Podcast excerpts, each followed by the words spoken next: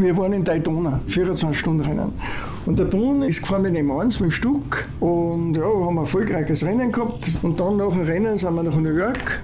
Und der Stucke hat sich da überall auskennt und hat dann gesagt, wir gehen in die Disco, das ist 54 gekostet. Und da war es aber so, dass nichts los war. Das ist ein altes Kino gewesen. Und da war nicht, und wir sind rausgegangen, war da Schießerei, haben sie anscheinend die Postbank überfallen. und dann ein Stück weiter, dann nicht, dass wir nur eine Kugel im Kopf haben und so weiter. So, und dann kommen wir ins Hotel und wir haben gewohnt im Sheraton im 50. Stock. Kommen ins Zimmer, ist das komplette Zimmer umdraht gewesen. Also, wie es halt früher üblich war. Ne? Es war so, wir haben zwei Schlüssel gehabt. Ein Schlüssel ist uns abgegangen, den hat sich der Brunnen gehetscht. Aber die Martha hat ihre Handtasche vergessen und in der Tasche war ihre Pille drin. Jetzt haben wir gewusst, wer es war. Hier ist alte Schule, die goldene Ära des Automobils. Schön, dass ihr wieder den Download-Button in eurem Podcast-Player gefunden habt. Mein Name ist Carsten Arndt und heute habe ich einen Mann zu Gast, bei dessen Erzählungen einem wirklich häufig die Ohren klingen, denn er hat sein aufregendes Berufsleben voll und ganz dem Rennsport gewidmet. Ich rede von Peter Reinisch und der war zunächst bei Schnitzer, einfach weil der Rennstall im Nachbarort ansässig war und ist dann später mit einem frühen Schnitzerkunden mitgezogen, dessen Name Walter Brun. Und so hat er als Teammanager von Brun Racing eigentlich alle Höhen und Tiefen des Sports hautnah miterlebt, vom tragischen Tod eines Stefan Belloff bis hin zur gewonnenen Sportwagen-Weltmeisterschaft im Folgejahr. Und da sich sein Leben nicht nur um diese beiden einschneidenden Erlebnisse gedreht hat, ist diese Folge mal wieder etwas länger geraten. Ich hoffe, ihr habt beim Anhören genauso viel Spaß wie ich beim Interview. Und wenn ihr euch nach diesen zwei Stunden dann langsam an den bayerischen Dialekt gewöhnt habt, dann seid ihr demnächst vielleicht auch fit für die Profi Profi-Variante im Dialekt entschlüsseln und die hört ihr dann mit Herbert Schnitzer in einer der nächsten Folgen. so, jetzt aber erstmal viel Spaß mit meinem heutigen Gast, Peter Reinisch. Ich bin eigentlich zum Motorsport gekommen, weil ein guter Freund von mir vom Schnitzer, so ein BMW 2002, Gruppe so gefahren hat. Und ich habe dann schon in die 60er Jahre bin ich zum Schnitzer rübergefahren, wie ich dann mein Simca 1000 gehabt habe und war da fasziniert, wenn ich da mit Josef Schnitzer den zuschauen habe dürfen, wie der sein 1800er Teaser vorbereitet hat für die Rennen. Und mit mir kein Wort geredet hat, aber mir nur den Besen in die Hand gedrückt hat und gesagt, da, da habe ich schon gewusst, gehört die Werkstatt zusammen, ne? weil da haben sie damals noch einen Lehmboden gehabt, da hat es das gegeben, das war ganz, ganz von früher. War das. Aber ich war stolz, überhaupt da drinnen zu sein an einem Samstag und da überhaupt dabei zu sein, wenn er das Auto vorbereitet. Und dadurch habe ich dann eben zu den, den, den Bacillus auch gekriegt durch den Rennsport. Er ist ja dann auch beim Geisbergrennen immer gefahren, der Josef Schnitzer. Und er ist ja mal, war deutscher Meister 66 und so weiter. Also er war wirklich ein, und das, was man natürlich immer berücksichtigt, er hat nur ein Auge gehabt. Ne? Ja, Wahnsinn, oder? Und dass er da natürlich immer durchgekommen ist, das war sowieso etwas Besonderes. Aber er hat uns ab und zu mitgenommen, wenn er rübergefahren ist zum Trainieren am Geisberg auf. Faszinierend. Und der hat eines gehabt, und das war das, was ich am meisten bewundert, der hat nie am Lenkrad gesägt, sondern der ist immer eingelenkt und das hat passt. Und da hat aber unser, also eins war so Burschen halt von uns mitgenommen, ne? war halt faszinierend. Ne? Wie der da und dann, wie ich halt da mit dem Mai Wolfgang unterwegs war, der eben da vom Schnitzer das Auto gefahren hat, hat mir eben damals der Schnitzer 72 angesprochen, ob ich da nicht einer anfangen will. Mhm. Den Tuningverkauf zu übernehmen, speziell den Rennteileverkauf, weil damals haben die den Vierventilmotor gebaut und den Zylinderkopf und der musste verbaut werden, beziehungsweise verkauft werden als Bausatz oder als kompletter Motor. Nur hat er von BMW so im Hinterhalt die, Auflage bekommen, er soll die Motoren nicht für die Sportwagen und Formelauto verkaufen, sondern hauptsächlich für den Turnwagen. Mhm. Ja, das war dem Josef egal, weil der Josef wollte seine Motoren verkaufen und er hat auch damals als erste Testauto hat er dann ein Auto gehabt, einmal vom Ralf Walter aus Augsburg und von Clemens Schickendanz. Mhm hat er dann so einen Sportwagen gehabt, ein Chevron, und da wurde der Motor eingebaut zum Testen. Auf alle Fälle war der Motor so konkurrenzfähig, dass wir damals 75 gegen die ganzen Werke Ford BMW und so weiter, die Formel 2 Europameisterschaft gewonnen haben mit dem Jacques Lafitte, was natürlich ein Riesenerfolg war. Aber in Josef sein Ziel war natürlich dann schon weiter, nachdem dass er das gewonnen hat, den Motor weiterzuentwickeln zum Turbo. Dann hat er eben den 1400er Turbo gemacht, wo natürlich die meisten gar nicht glauben haben können, dass ein 1400er Turbo so funktioniert. Weil wir haben am Nürburgring das Problem gehabt, dass die Motoren waren ja damals alle nur mit Zylinderkopfdichtung. Mhm. Und durch den hohen Ladedruck, was man dann eben nützen hat müssen, hat es halt oft einmal die Zylinderkopfdichtung rausgehauen. Und wir haben dann gar nicht mehr so viel Zylinderkopfdichtung dabei gehabt dass wir dann aus kaputten Motoren halt wieder einen zusammengebaut haben. Und ich weiß, da ist vom Sportfahrer ist er so ein Journalist gekommen, ich glaube, der hat Rauschrotter geheißen, und der hat immer Sektflaschen dabei gehabt. Und der hat genau gewusst, wenn das ein 1400er ist, dann passt die Sektflaschen rein. Nur das Problem war halt das, wir haben die Motoren am Tag nicht offen gehabt, aber das war dann spät in der Nacht. Und auf einmal kommt er daher, steckt die Sektflaschen in den Motorblock rein und sagt, ja, tatsächlich ist ein 1400er.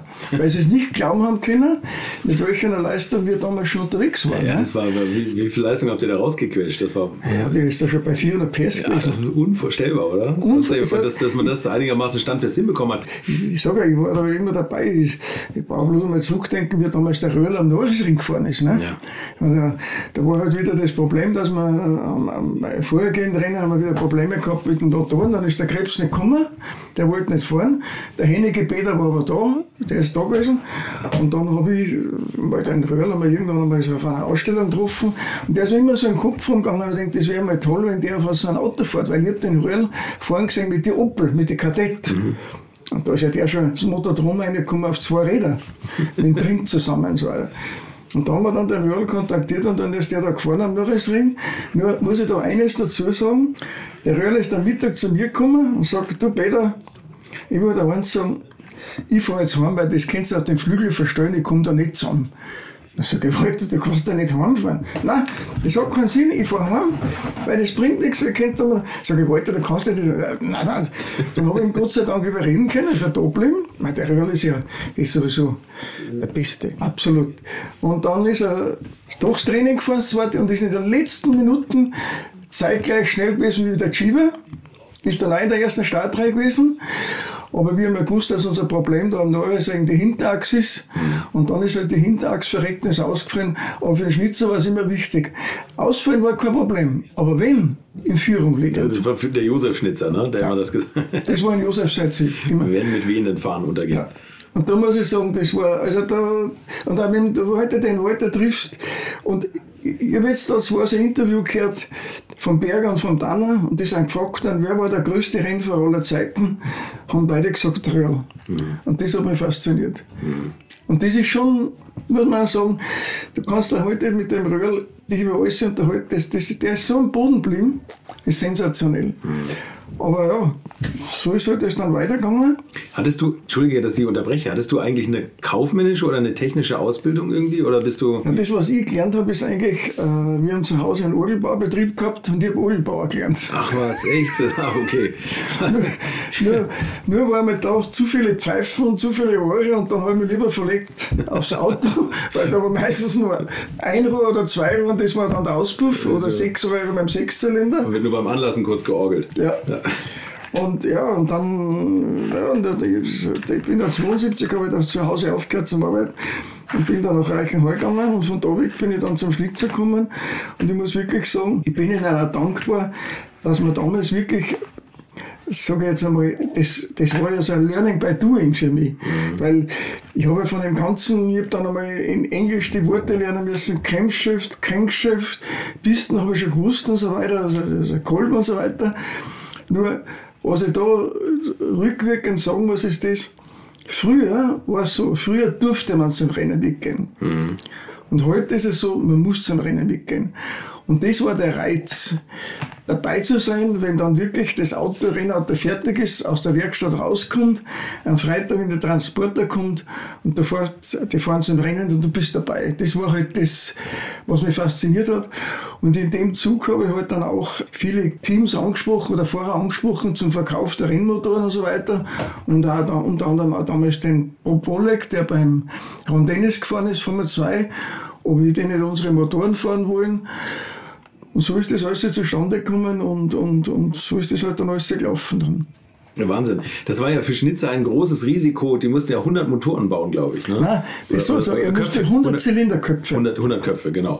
Ja. Weil die vier, die sind dann gekommen, ich meine, was der Name Klaus Schulz hat, der gehört, die sind dann gekommen, haben, ich habe die Bilder heute im Kopf, wo die Zylinderköpfe alle aufgereiht waren und die hat der dann abgezählt und dann haben uns zwei Zylinderköpfe gefehlt, oder drei. Die waren aber schon verbaut in die Auto, wo wir ja getestet haben. Mhm. Dann hat es gepasst. Und dann haben wir die Homologation bekommen, weil wir mussten die Homologation haben, dass wir es im Turnwagen verwenden durften. Okay. Sonst hätten wir es im Turnwagen nicht verwenden dürfen. Weil im Formel 2 war es nicht so tragisch. Das große Problem war für den Turnwagen. Und da war eigentlich unser großes Geschäft drinnen, weil natürlich die ganzen BMW-Fahrer, die vorher mit dem Zweiventilmotor gefahren sind, dann gegen die Ford S-Karte, gegen die BDA, mhm. weil die haben schon den Vierventil Ford-Motor gehabt, keine Chance mehr gehabt haben. Und die Motoren haben sich alle bewegt mit einer Leistung zwischen 260 und 320 PS. Das war damals schon eine tolle Leistung. Und dann mit dem Turbo natürlich hat man da nicht mehr eins draufgelegt. Und dann mit dem Turbo ist ja dann das, das große Finale gewesen, dann mit dem Ertl, der dann 78 deutscher Meister geworden ist. Mhm. Oder, oder, ja, oder doch, doch, das ist 77, ne, 78, was der Josef nicht mehr erlebt hat. Ne? Der Josef ist 77 verunglückt, mhm. weil äh, das war damals recht tragisch, muss ich sagen. Das war, wie er da einen Weg zu Toyota war. Mhm. Weil wir haben ja damals auch für Toyota die Rallye-Motoren gemacht. Und ja, muss ich sagen, es war, war tragisch, weil, weil ja. Mhm.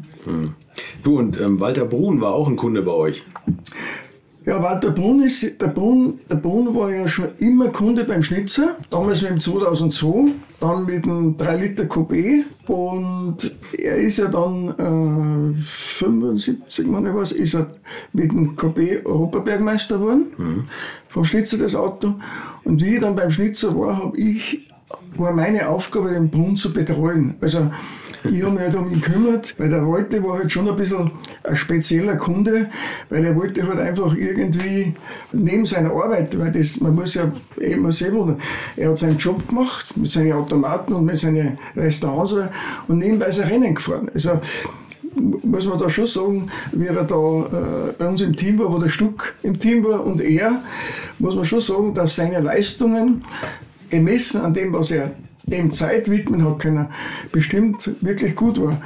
Und wie dann 1983 da der GS äh, von Brunn übernommen wurde, hat er mich gefragt, ob ich da nicht mitmachen will und, und, und, und das, das Ganze organisieren. Habe ich gesagt, ja, ich mache das aber nur unter der Voraussetzung, dass der Rudi Walch, mhm. den wir dann als Spitznamen Pauli gehabt haben, wenn der mitgeht, weil ich brauche jemanden, der, wo ich, weil ich, ich bin ja da in das Team reinkommen, mehr als, als Quereinsteiger. Mhm. In, einen, in einen fertigen Team kommt dann einer, der mehr oder weniger vom, vom Wettbewerber kommt, weil wir waren ja im, unser gegenseitigen Wettbewerb, äh, muss ich schauen, dass ich da die Kontrolle bekomme. Die konnte mhm. technisch an das haben, wenn ich nicht weiß, dass ich einen habe. Und das muss ich sagen, da muss ich dem Pauli wirklich viel danken, dass er der da so engagiert hat, sei es jetzt persönlich, technisch und auch menschlich, muss ich sagen. Weil es war nicht äh, keine leichte Aufgabe, äh, wenn der Teamchef selber fährt, der natürlich dann auch besondere Wünsche hat. Und wenn dann, äh, wie es halt dann sich entwickelt hat, das Team, Stuck, Bellow, Butzen, Laraure, Jelinski, Segala und so weiter, wir vorher gehabt haben, wo natürlich äh, immer schwierig ist, dass man jedem alles recht macht. Ne? das ist nett ausgedrückt.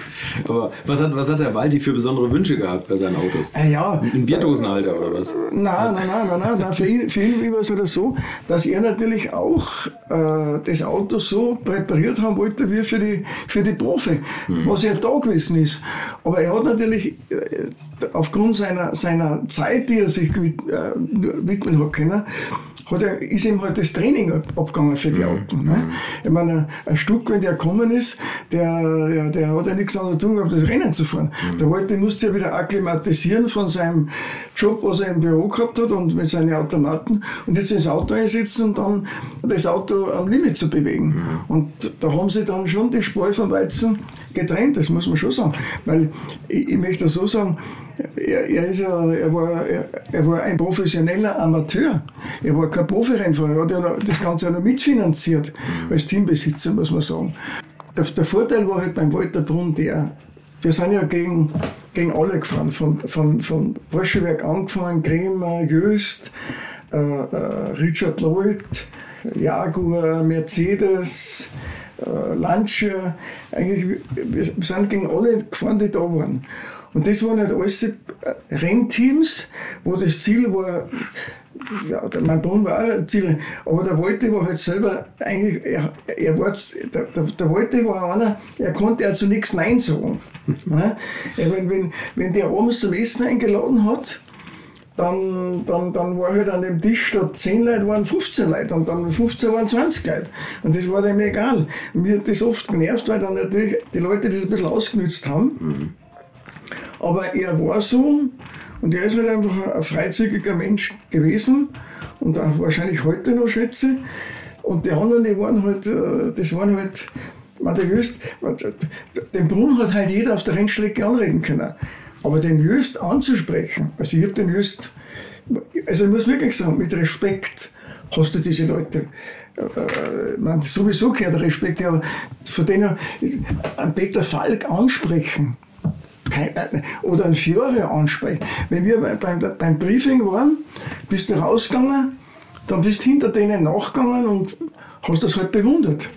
Aber dass du mit denen in ein Gespräch gekommen bist, beim Brunnen, das war was anderes, mit dem Brunnen hat jeder reden können. Wenn er da gekommen ist, oder mit ihm geredet. Ja. Aber das ist halt der, das ist halt, wenn du, ja, wenn du Fahrer und Teamchef gleichzeitig bist, bist du halt aus einem, aus einem anderen Holz geschnitzt, in dem Sinn, wie man bei uns sagt. Ne? Und das andere waren halt Chefs. Hm.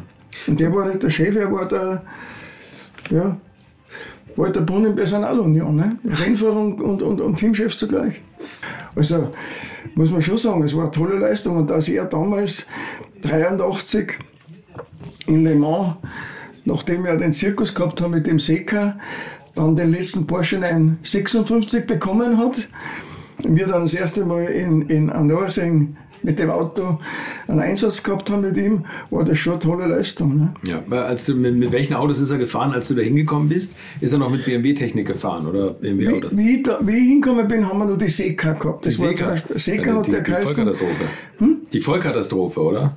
Naja, das, das, Auto war, das Auto hat, das Auto als solches war nicht schlecht, aber es war, das Problem war das, der Motor. Der Motor war 3,9 Liter Kussfass, der hat irrsinnige Vibrationen gehabt. Mhm. Dann hat man den Motor rausgenommen, hat dann Versuche gemacht mit 1,4 Liter Turbo vom Schnitzer. Dann haben wir den 6-Zylinder Turbo drinnen gehabt mit die, der, der 6-Zylinder Turbo war sowieso der Wahnsinn. Da hat er den schweren Unfall gehabt an einem Nürburgring. Ah, okay, ja. Wo es überschlagen hat. Ja. Dann hat er den Versuch gestartet mit einem 956er Motor, also mit dem KPC-Motor, wo es dann in Le Mans mehr oder weniger gescheitert ist, weil das Auto äh, schon beim Training schon nicht das gebracht hat, was bringen hätte sollen. Und immer noch sind die Seka-Leute nach Hause gefahren, da haben wir gar nichts mehr gehabt. Und dann sind halt wir mit dem, mit dem äh, normalen Seka gefahren. Und so hat sich das Ganze entwickelt. Und du warst da also tatsächlich als Job Teammanager, oder? Für, für ja, ich, ich, war für das immer zuständig. Wenn es gut gegangen ist, dann war es okay. Und wenn es schlecht war, dann hat er irgendeiner, irgendeiner verantwortlich. Und das bin halt dann meistens ich gewesen. Ne? Okay, und du musstest auch Sponsoren besorgen und die Rennfahrerverträge machen und das ganze Zeug. Ja, gut, das ist, ist logisch, das war meine Aufgabe, das war der Sinn meiner, meiner Beschäftigung und das hat mir auch Spaß gemacht, weil ich habe ja damals auch den, den Belloff zum Brunnen geholt, weil wir waren 83, waren wir in Kirlane. Mhm. Und dann war so am Abend so ein Umtrunk und da war der Stefan da und dann bin ich, weil ich habe den Stefan schon vorher beobachtet, ein paar Mal, wie ich noch in Stuck unterwegs war, da in Hockenheim. Und dann äh, bin ich da hingegangen und sagte sie, ob er nicht nächstes Jahr für uns fahren will. Ne? Und dann lacht er und sagt, ah, ich könnte es mir gar nicht zahlen. Ne? Dann sage ich, ja, dann müssen wir da mal reden drüber. Ne? Ja, siehst du die Möglichkeit, dass du uns fahren kannst? Ja, also quasi. Ne? Gut, er konnte das ja nicht entscheiden, weil er hat ja da seinen Manager gehabt, den, den Willi Maurer, der damals ja beim Amt da der Chef war. Und ich bin dann heim und habe das dem Brunn gesagt, sag ich, du Alte, den Bellof könnte man vielleicht trauen, schau mal, vielleicht kannst du mit dem Maurer was machen. Ne? Und dann haben sie die da getroffen und haben dann einen Deal ausgehandelt. Und der Brunn ist beim Zugfliegen, wie wir in Daytona waren, weil da hätte der Don- Brunn in Daytona mit dem AG Volt den Porsche fahren können. Aber das ist dann irgendwie, hat da was nicht funktioniert. Und beim Zurückfliegen hat er den Butzen im Flieger getroffen und hat mit Butzen einen Deal gemacht, sodass dann der Butzen und der Bellof dann bei uns für die Zukunft da eben geplant waren. Und so ist dann der Stefan zu uns gekommen, das ist dann 84 bei uns die deutsche Rennsportmeisterschaft gefahren und ist dann äh, mit dem Stück damals in Imola, wo alle gesagt haben, Dreamteam, äh, nachdem der Stück leider da also ein 935er aufgegabelt hat, wo er, mein Gott, das in der Hitze des Gefechts kann das passieren, wo wir dann zurückgefallen sind um zwei Runden und der Stefan am Schluss ein Feuerwerk abbrennt hat, dass wir das Rennen noch gewonnen haben. Ne? Unvorstellbar. Also das ist Sache. Was bei dem Bellof war, das, und das ist das Faszinierende gewesen. Der Stefan ist ins Auto eingestiegen und hat seine Quali gefahren. Damals hat es ja noch Qualifikationsreifen gegeben. Und dann waren wir auf Pool. Und dann ist der Windlock rausgefahren, aber der Windlock schneller. Du bist zum Stefan noch hingegangen und sagst, ich habe dann ihm gesagt, "Sag, Stefan, die Zeit vom Windlock, die können wir nicht fahren. Ist eingestiegen, Balaklave aufgesetzt, Stirnblick, Helm aufgesetzt, Handschuhe, rausgefahren, ohne Radlwechsel und wieder Runde draufgelegt und wieder schneller gewesen. Und das war bei dem Bellof, das, das, der, der Kerl hat so viel, man muss wirklich sagen, der hat, der, der hat den Hinter so anspannen können, das war ein Wahnsinn. Und wenn, der hat, am Nürburgring waren zwei Rennen, bei einem Rennen, da haben wir das Problem immer gehabt mit Dunlop, dass sie die Reifen vergrößert haben, der Umfang. Und jetzt hat der Klotzbach immer die Reifen zusammengestellt und hat immer gesagt, ja okay, na, der Umfang stellt es zusammen. Und bei einem Rennen sagt der Stefan zu ihm, du, nach einem Warm-up, den Satz Reifen darfst du jetzt nicht zerlegen, weil der hat, der ist super, also der hat einen super Grip. Das Rennen läuft, Stefan fährt weg, fahren weg, ist zurückgefahren, Rennen ist aus und er ist dann zurückgefahren, glaube ich, im zweiten oder dritten Platz und steigt aus aus dem Auto. Wir gehen hin, schauen, was los ist. Dann haben wir festgestellt, dass der rechte Hinterreifen kodiert war als Rennreifen, aber es war ein Qualifier. Es ist klar, es hat einen Warm-up so einen Grip gehabt und ist das Rennen zu Ende gefahren. Anders mal haben wir das Problem gehabt, er fährt vorne weg wieder und auf einmal haben sie die, der Henle und der Just haben sich schon beschwert, weil sich das Heck bewegt hat. Wenn er vorbeigefahren ist, hat man gesehen, dass das Heck hinter sich nach oben bewegt. Jetzt sind die zum Rennleiter und sind hingegangen, müsst den Bellof rausnehmen, der verliert das Heck, das fliegt davon. Ne? Jetzt bin ich vor zum Schlosser und zum Leistner und habe gesagt, das machen wir eins, der Abstand zum Maß bleibt, wir gleich lassen fahren. Na, der hat hinten fehlende Stifte, sind die Stifte rausgegangen, die müssen wir rausholen. Sag ich, machen wir einen Kompromiss, lassen fahren über die Ziellinie und wenn die Stifte nicht drinnen sind, dann können sie disqualifizieren, weil das Auto nicht regelkonform war. Wenn sie aber drinnen sind, dann ist er im Reglement. Und genauso war es.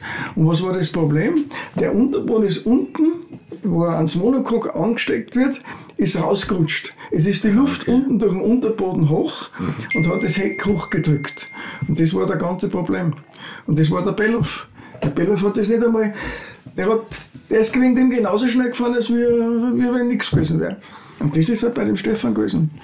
Und da muss ich wirklich sagen, der ist einfach, der war der Überflieger. Hast du danach noch mal jemanden erlebt, der ähnlich war oder der dich an ihn erinnert hat? Ja, es ist so, ich, ich möchte dann sagen, den Charakter, was er gehabt hat und das Menschliche, was er gehabt hat, das ist halt, das war halt einmalig. Der hat, ich sage jetzt einmal, ein Kleinkind genauso hat er krank als wie, wie ein, ein, ein, ein Kreis. Und hat immer lachen können.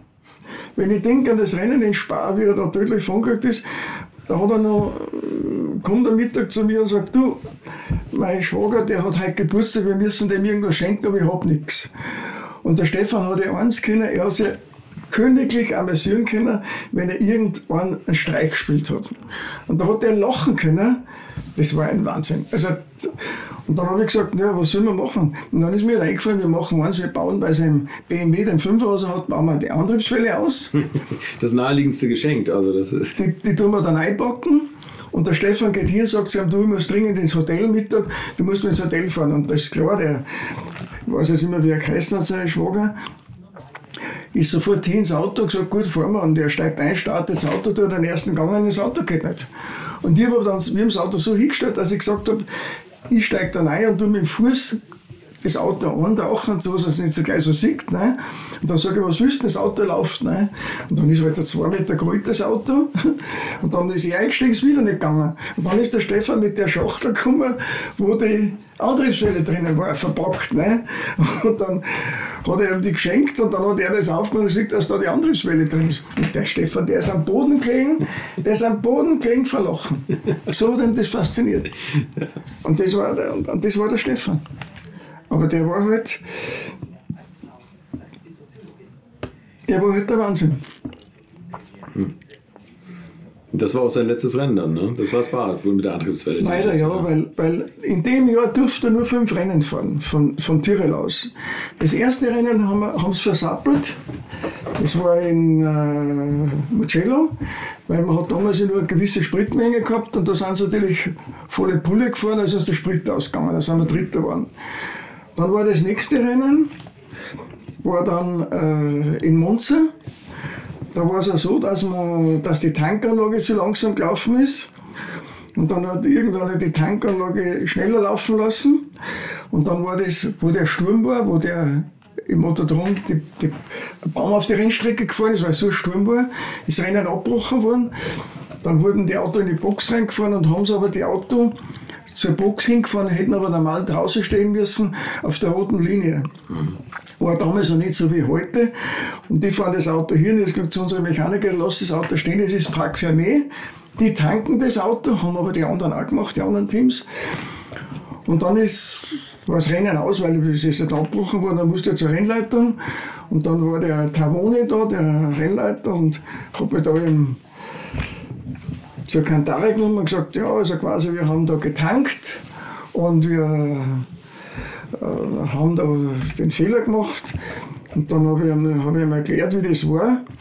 Und dann musste ich raus musste wieder rein. Oder mal, ja, das hat er dann hingenommen, das im Tanken. Aber das mit dem Aufmachen von der Tankanlage, dass der Benzin schneller läuft, das hat er nicht durchgehen lassen.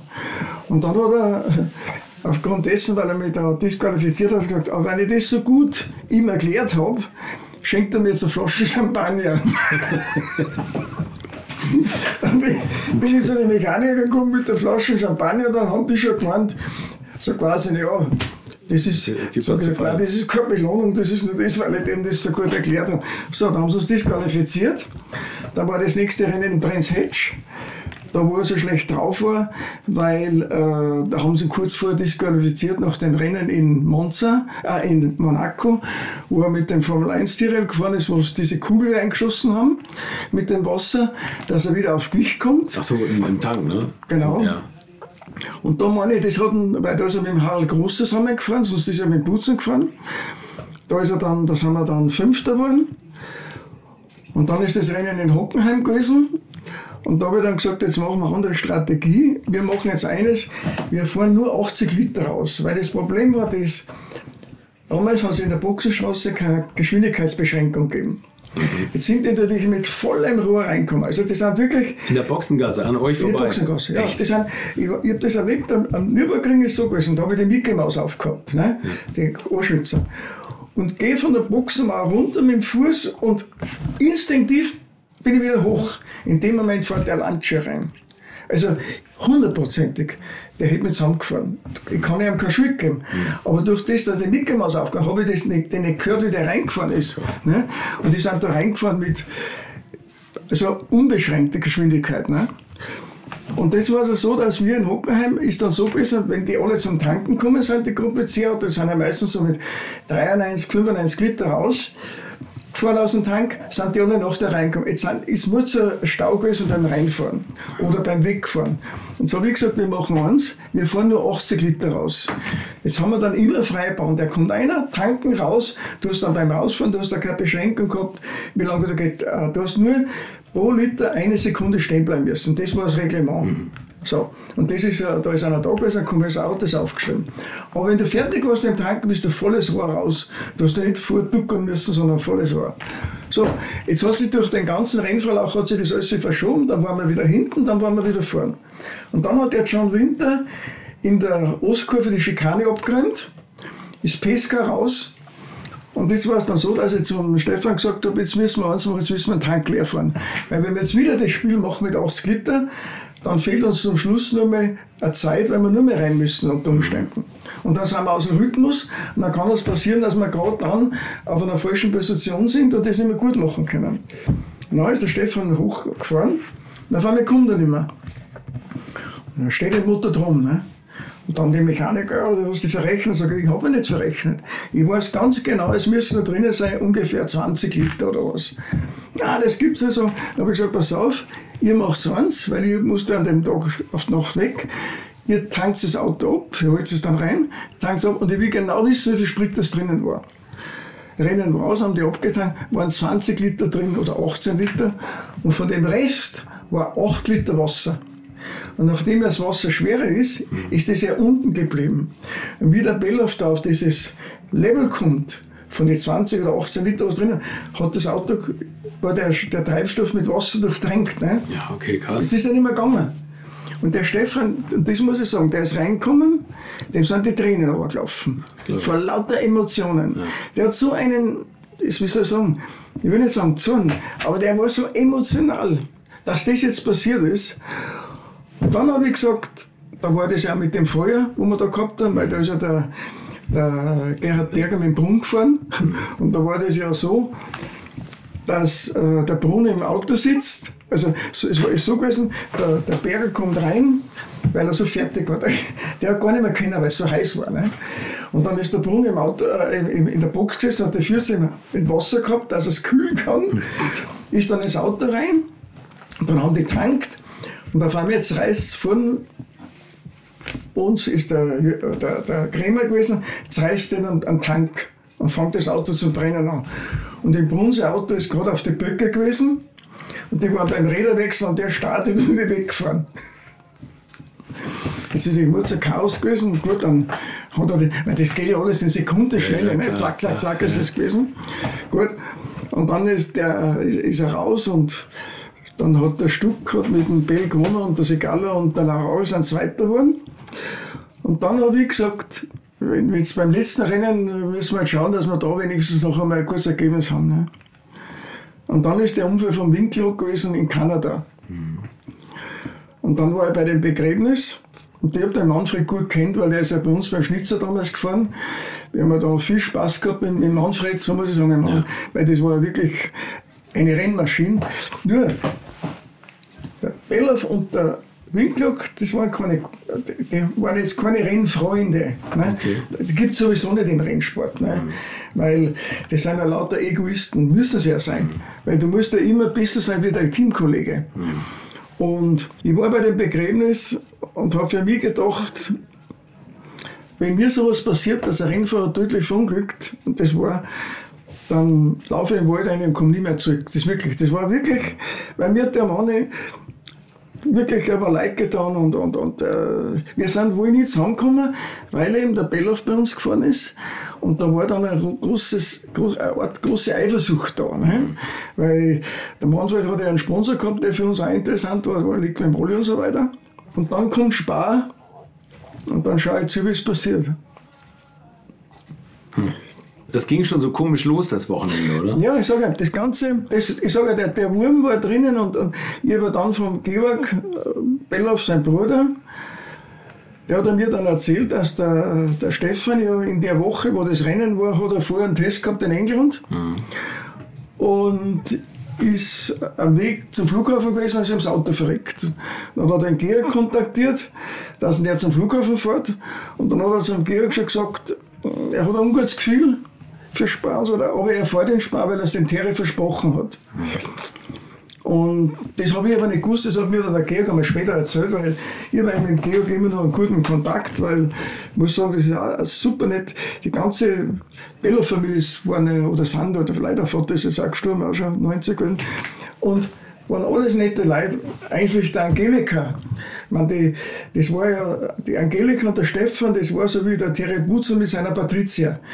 Die haben im Team alle immer geschaut, dass die Mechaniker was kriegen, entweder Eis und so. Man, uns ist sowieso gut gegangen beim Brunnen. Wir haben eh von Hunger leiden, weil wir, haben eh alles gehabt in Hülle. Aber die zwei waren wirklich lieb und nett. Und das hat auch von der, von der Kombination gut zusammenpasst. Stefan und Terry, die zwei waren sich gegenseitig nicht irgendwie eifersüchtig. Wir haben auch eins gemacht, dass wir Abwechslung durfte äh, der eine das Qualifying fahren bei dem Rennen. Und beim letzten Rennen eben in Spa habe ich gesagt, soll der Butzen das Qualifying fahren, weil er Belgier zu Hause ist. Und äh, der Terry fährt das Training, Qualifying, und der Stefan sitzt in der Box. Und man, du hast den Stefan ja schon im Rücken weg gehabt. Ne? Das war schon das Schlimmste. Und der Butzer fährt das Qualifying und der Beller, wieso fährt der nicht schneller? wieso fährt der nicht schneller? Jetzt kannst du, aber, du kannst aber nicht hergehen, dem, dem Terry da, der gibt eh Vollgas. Ich meine, der, schneller kann er nicht mehr. Jetzt war es aber so, dass der Stefan nur mich fahren wollte. Und wir haben aber gesagt, nein, wir riskieren das nicht nochmal, weil was ist, wenn der das Auto ausschmeißt oder so, das muss ja nicht sein. Nein, er gibt keinen. Dann ist der Terry ausgestiegen aus dem Auto, waren nur die alten Boxen, ist durch die Boxen gegangen und ist raus. Es war nicht unser Ehrgeiz natürlich sowieso wieder. Stefan haben ins Auto rein. Dann ist der Stefan mit der gebrauchten Quali genauso schnell gefahren, praktisch wie der Terry. Dann war er zufrieden. Dann, das war dann okay. So, na, okay. Naja, und dann kommt das, das Schicksal auf der Rennen, wo eigentlich etwas war, was, wo ich wirklich sagen muss, das ist, wir sind in Führung liegen, ist der Terry reingekommen Busse steigt aus, Belaf steigt ein, wir tanken. Der Belaf ist Auto starten, das Auto springt nicht an. Und der Pauli steht neben dem Auto rechts und sieht, dass die, die Reservelampe nur brennt vom, der, vom Tank. Weil normal ist so, wenn der auf der Rennstrecke fährt und fährt dann auf die Reserve muss ich die Reservepumpen einschalten und dann kriegt er aus dem Catchtank nur den letzten Sprit, was noch im Catchtank ist, das sind meistens so zwischen 10 und 15 Liter oder was. Also ne? oben dieser kleine Aufsatztank. Ja, das ist ein kleiner ja, Tank. Ja.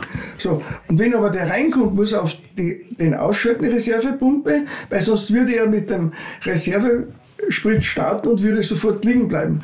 Und um das zu umgehen, ist da Sperre drinnen. So kann ich es jetzt nur sagen, ich bin jetzt kein Techniker, aber er ist halt nicht angesprungen. Der Pauli springt rüber, macht die Tür auf, drückt die Reserve, mit dem kommt der X den Berg runter, kriegt unten grün und fährt weg. Stefan fährt los und kriegt rot.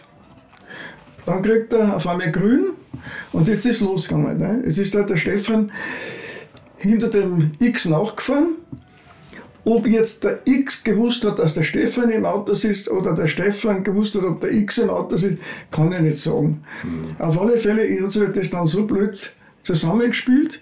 Wir zeigen die Tafel raus, ich sehe nur, wie der runterkommt.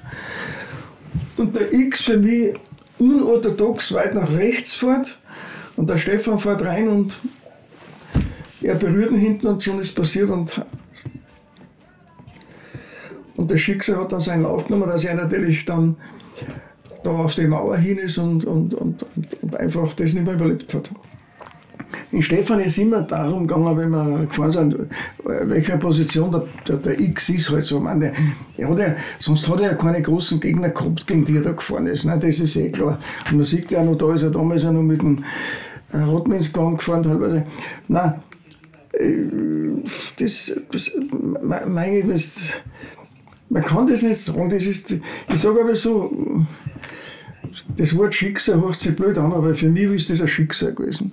Man kann, man kann nicht sagen, das war vorbestimmt, aber es war einfach. Wir haben ja da noch mal, hat ja, hat ja äh, SWR oder so einen Videofilm noch gemacht damals, wo wir noch Gaudi gehabt haben miteinander alle. Es ist, es ist einfach ganz blöd zusammengekommen. Mhm. Aber hast du das schon gesehen, also wie die sich berührt haben? Du hast auch die Entstehung des Unfalls gesehen, oder? Hast ja, du das ist, gemerkt? Das, das, das ist. Ich, ich habe mir noch, ich sage, ich habe es gesehen und denke mir, ich, ich, ich, habe für mich im Kopf, das ist das, es gibt so ein ganz blödes Wort, was man da sagt, und das, das, das ist mir da durch den Kopf gegangen. Das war, das, ich sage mal, es war nicht so vorauszusehen, aber, aber es war, vor allem wenn du jetzt nachhinein kannst sagen, das ist eh so viele Jahre vorbei. Oder so. Man kann es nicht ändern können. Das ist, man trifft eine Entscheidung und die Entscheidung hat der eine getroffen wie der andere getroffen. Und ich möchte dem X jetzt nichts in die Schuhe schieben. Aber vielleicht, hätte es, vielleicht hätten sie es beide vermeiden können. Eine Runde später war er vorbei gewesen, weil der Larau ist auf der Streckenstraße gewesen, der ist ausgefallen und dem ist das ausgefallen bei Runde X vor dem Bellof daherkommt, weil der Lara war, ist ein sehr cleverer Rennfahrer. Muss ich sagen, der ist jetzt in Argentinien, hat da drüben sein Ranger, so ein ganz ein super Rennfahrer, muss ich auch sagen. Und der hat sich damals noch gedacht, wenn wir mal kurz einmal geredet haben, wieso auf einmal der X vor dem Bellof daherkommt. Dem ist das, der hat das nicht wissen können, was da vorgegangen ist in der Box. Und der hat das auch nicht ganz verstanden. Aber nein, das ist, das ist das ist ganz eine blöde Situation. Und man kann, man kann das jetzt zerreden und darüber reden, es ist passiert. Bist du da zum Auto gelaufen, als der in die Mauer gecrasht ist? Oder Nein, ich, ich, wir waren ja ziemlich weit unten mit der Box und, und das ist so. Ich habe gesagt, du funktionierst, ich bin da weggelaufen und wollte, und, und was hätte ich machen sollen drüben? Der Jochen Maas ist umgelaufen, der Paul ist noch dort gewesen. Ja. Der hat, glaube ich, haben sogar einen Helm genommen, hat der Paul gesagt. Nein, wie gesagt, ich bin dann umgedreht und bin zurückgegangen, bin zu Angelika und habe mich um die gekümmert, mhm. weil ich konnte sowieso nichts machen. Ne? Mhm.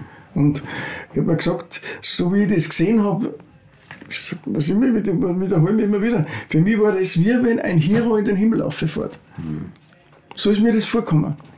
Ich konnte da nicht so, meine, du, du hast, der, der Anbau war schon brutal, man sieht es ja an den Bildern, du hast das sicher schon mal gesehen, die Bilder, was da gibt.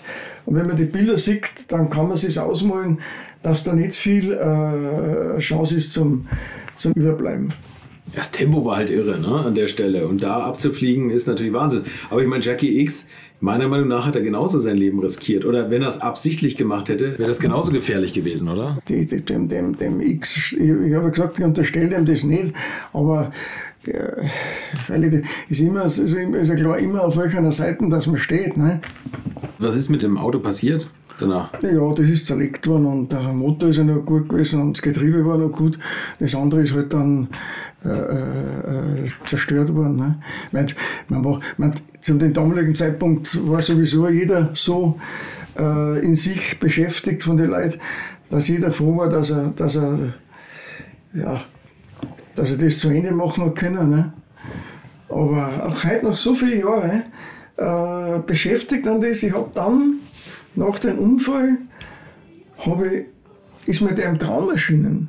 Ich hab, der Belloff? Ja, der, ich, ich, ich, ich, träumt von dem, was wir unternommen haben. Was, ich habe mir gedacht, das kann nicht sein. Ich weiß auch nicht warum. Hm. Und ich hab Gott, zum Glück habe ich einen guten Kontakt zum Georg.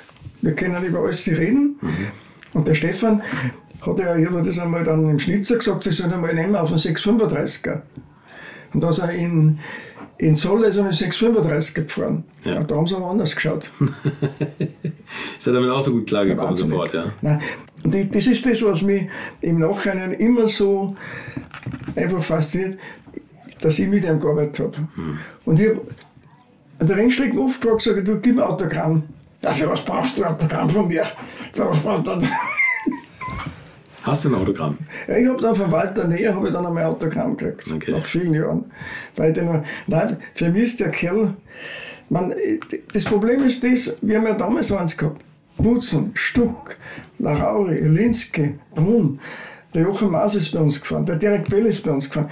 Wir haben wirklich so gute und so schnelle Rennfahrer gehabt.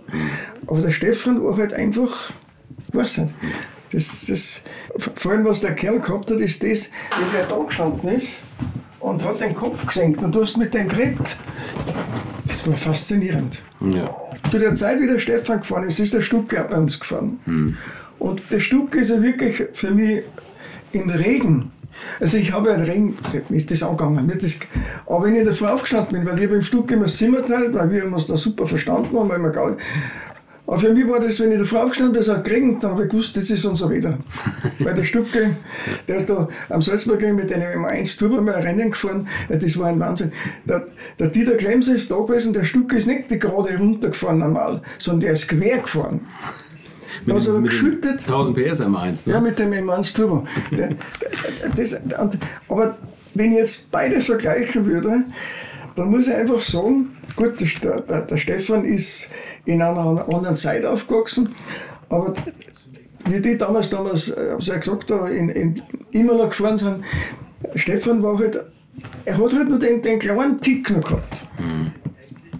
Und ich sage halt, ich habe damals ja dem, den, man, der Stries ja so ein bisschen anders gesagt, aber ich habe ihm ja damals gesagt, 85 auf 86 hat er gesagt, du, ich weiß, dass der Bell auf 86 nicht mehr Gruppe C fahren wird, schreibe einen Brief an den Herrn Bott und bitte dich an, weil du bist der Nächste.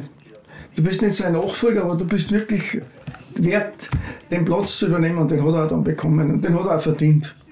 Der Stuck, der sagt ja selber, das war die schönste Zeit für ihn, ne? Ja, also das, das, Weil, ich, bin, ich war beim Schnitzer 79, so 80 und da, waren wir in, da ist darum gegangen, wer, wer fährt beim Schnitzer in der, in, mit dem äh, 2002 Turbo oder 320er Turbo, so muss ich sagen. Und da waren wir in Zoller und da haben wir äh, keinen Fahrer gehabt und dann hat es geheißen, entweder es kommt der Winkler oder der Stuck und dann ist der Stuck gekommen. Und ich muss wirklich sagen, ich muss ihm viel verdanken, weil wir viel miteinander erlebt haben. Ja, von früher her, weil ich Salzburg ist einmal ein Rennen gefahren, da hat er dann ein Spezi von mir äh, ein Rennen gewinnen lassen, wo man wirklich sagen muss, der Kerl war einfach unwahrscheinlich intelligent, damals schon mit seinen 20 Jahren, wo er da äh, den Alfa Romeo, der dann auch gefahren ist, den er da ab, den er praktisch blockiert hat, dass er nicht vorbeigefahren Und da links ist der Alfa Romeo, in der Mitte ist der Stucke, rechts ist der neue Wolfgang, wo er dann den Alpha in der Kurve schon ein bisschen blockiert hat, beim Überrunden ist das dann gewesen. Ne? Und dann sind die Freunde von dem Kramer mit dem Hund auf ein Stück losgegangen.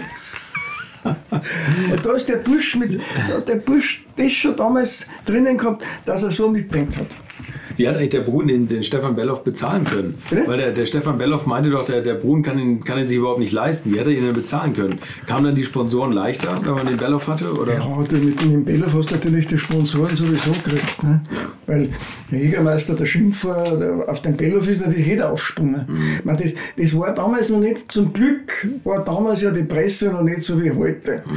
Weil wenn ich zurückdenke, der Unfall hat ja sowieso eins ausgelöst, dass in der Bildzeitung das Rottmans Auto abgebildet wurde. Was natürlich bei denen ganz schlecht angekommen ist. Weil natürlich, man muss sich ja vorstellen, jetzt verunglückt er auf dem äh, Schießauto und in der Bildzeitung auf der Vorderseite ist das Rottmans Auto drauf und die Leute kaufen die Zeitung und meinen, sie ist mit dem Rottmans Auto verunglückt. Gut recherchiert, wie man es von der Bild kennt. Naja, ich sage ja, das war damals war die Presse ja Gott sei Dank einerseits noch nicht so wie heute. Es hat kein Internet gegeben, es hat äh, kein Handy gegeben, man war einfach besser organisiert. Nur da waren die schlecht organisiert und die haben natürlich einen riesen Stress gehabt mit Schießer, weil die Schießer wollten auf die Stunde den Vertrag auflösen. Und da habe ich ein langes Gespräch geführt, habe gesagt, wenn ihr jetzt aussteigt, dann ist das ein Zeichen, dass ihr nicht fair seid zu uns. Wir haben sowieso schon also ein riesen Tief durch den Unfall und warum sollen wir jetzt den Sponsor verlieren? Und dann haben wir aber die weitergemacht. Wir haben das dann im nächsten Jahr weiter gehabt am Auto und, und sie weiter den Vertrag erfüllt, weil der Vertrag über zwei Jahre gegangen ist. Weil der Vertrag hat ja auch denen, äh, der, der Anreiz für den Vertrag war für den auch noch, weil der Stuck und der Bello vom Auto waren und so weiter. Für denen war das ja aus, auch ein Aushängeschild. Ne? Aber dann haben die weitergemacht und haben das durchgezogen. Nein, es ist wirklich. Es, ich habe dann später nur mal so eine, so eine Geschichte erlebt am Lausitzring. In der Formel 3 wieder, bei, weil wir haben ja damals, hat sich da bei uns so ein Team eingemietet beim Rosberg, wie wir da aufgehört haben mit der Formel 3. ein gewisses Team, der Hascic aus Österreich, der da, und da ist auch Joey Foster ist da gefahren. Mhm. Und der Bertram Schäfer hat sich unbedingt eingebildet, am Lausitzring im Oberall zu fahren. Und äh, ein Jahr vorher sind wir schon mal gefahren und wir waren dann oben. Und ich habe dann da meine Bedenken geäußert bei der Besprechung, aber was, was nützt es, wenn ich sage, wenn der Bertram Schäfer das haben will? Und dann ist ja so, dass in, in, wenn man in dem Oval fährt, steht ja oben ein Spotter und der Spotter sagt den Fahrer, wie er fahren muss. Also der Fahrer sitzt im Auto mhm. und tut auf, das, äh, auf, die, auf, die, auf die Informationen von dem Spotter, fährt er mit dem Auto. Das heißt, da gibt es dann gewisse Kommando, runter oder mit oder was wir das halten soll. Das, weil, der, der, der Spotter schiedet das und der muss ja dann, der darf ja die Linie nicht verlassen, der Fahrer, weil der fährt ja rum und durch die, durch die Fliehkraft und alles mhm. kann ja der Fahrer äh, darf, darf am linken mal kaum eine Bewegung machen, weil sonst geht das ja schief. Ne? Ja. Und dann äh, ist darum gegangen, wir machen einen Spotter und habe ich gesagt, ich mache nicht. Weil erstens einmal, ich bin sowieso nicht dafür, aber ich mache nicht. dann hat der Joey Foster seinen Freund engagiert, der ist dann gekommen. Und ich bin einmal hochgegangen und haben mir das angeschaut von oben. Die stehen dann ganz oben am Lausitzring und schauen dann runter und schauen das an. Jetzt ist aber das Problem das. Die Sonne scheint auf die Auto drauf und dann sind alle Autos verspiegelt. Ah, okay. Jetzt siehst du bei dem Auto nicht, was dein Auto ist, weil alle Autos sind wie ein Spiegel. Mhm. Also du siehst, aber das ist verspiegelt. Es gibt zum Beispiel nur Rennstrecke, wo das auch extrem ist. Es ist zum Beispiel in Imola, wenn die Sonne reinscheint, wie wir der Supercup gefahren sind und die kommen um die Kurve auf die Zielgerade, siehst du das Auto, aber du siehst das Auto hat keine Farbe mehr, das ist wie ein Spiegel. Mhm.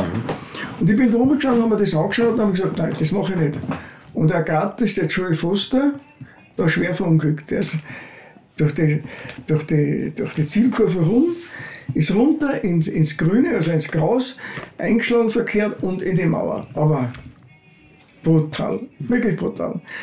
Bin dann runter zu ihm ins, ins, ins, ins Krankenhaus, also ins Streckenhospital dann haben sie ins Krankenhaus gebracht. Und dann war natürlich ein, es hat nur drei Chancen gegeben. Er überlebt, er ist gelähmt und er ist tot. So, jetzt schließt da. Ne? Also für mich war das, diese Nacht war für mich der Wahnsinn. Und ich muss auch eins sagen, die Ärzte da in dem Cottbus, das waren Künstler. Dass die den Burschen durchgebracht haben, kann man nur heute sagen, ein Wahnsinn. Und das war so ein super lieber Rennfahrer, dieser Joey Foster. Der hat, das war so ein Formel-3-Fahrer, wirklich auch so aus einem, also aus einem Holz geschnitzt wie der, wie, der, wie der Stefan. Würdet ihr eigentlich auch so gerne wie ich manchmal neue Länder mit einem Oldtimer erkunden, aber ihr scheut euch die lange Anreise auf Achse oder die teuren Transportkosten?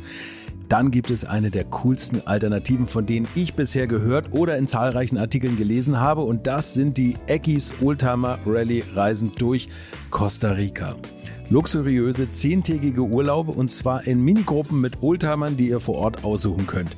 Und nein, mir hat die Sonne nicht den Kopf zerbraten und ich rede jetzt auch nicht vom schättrigen Ford Fiesta der Billo Autovermietung.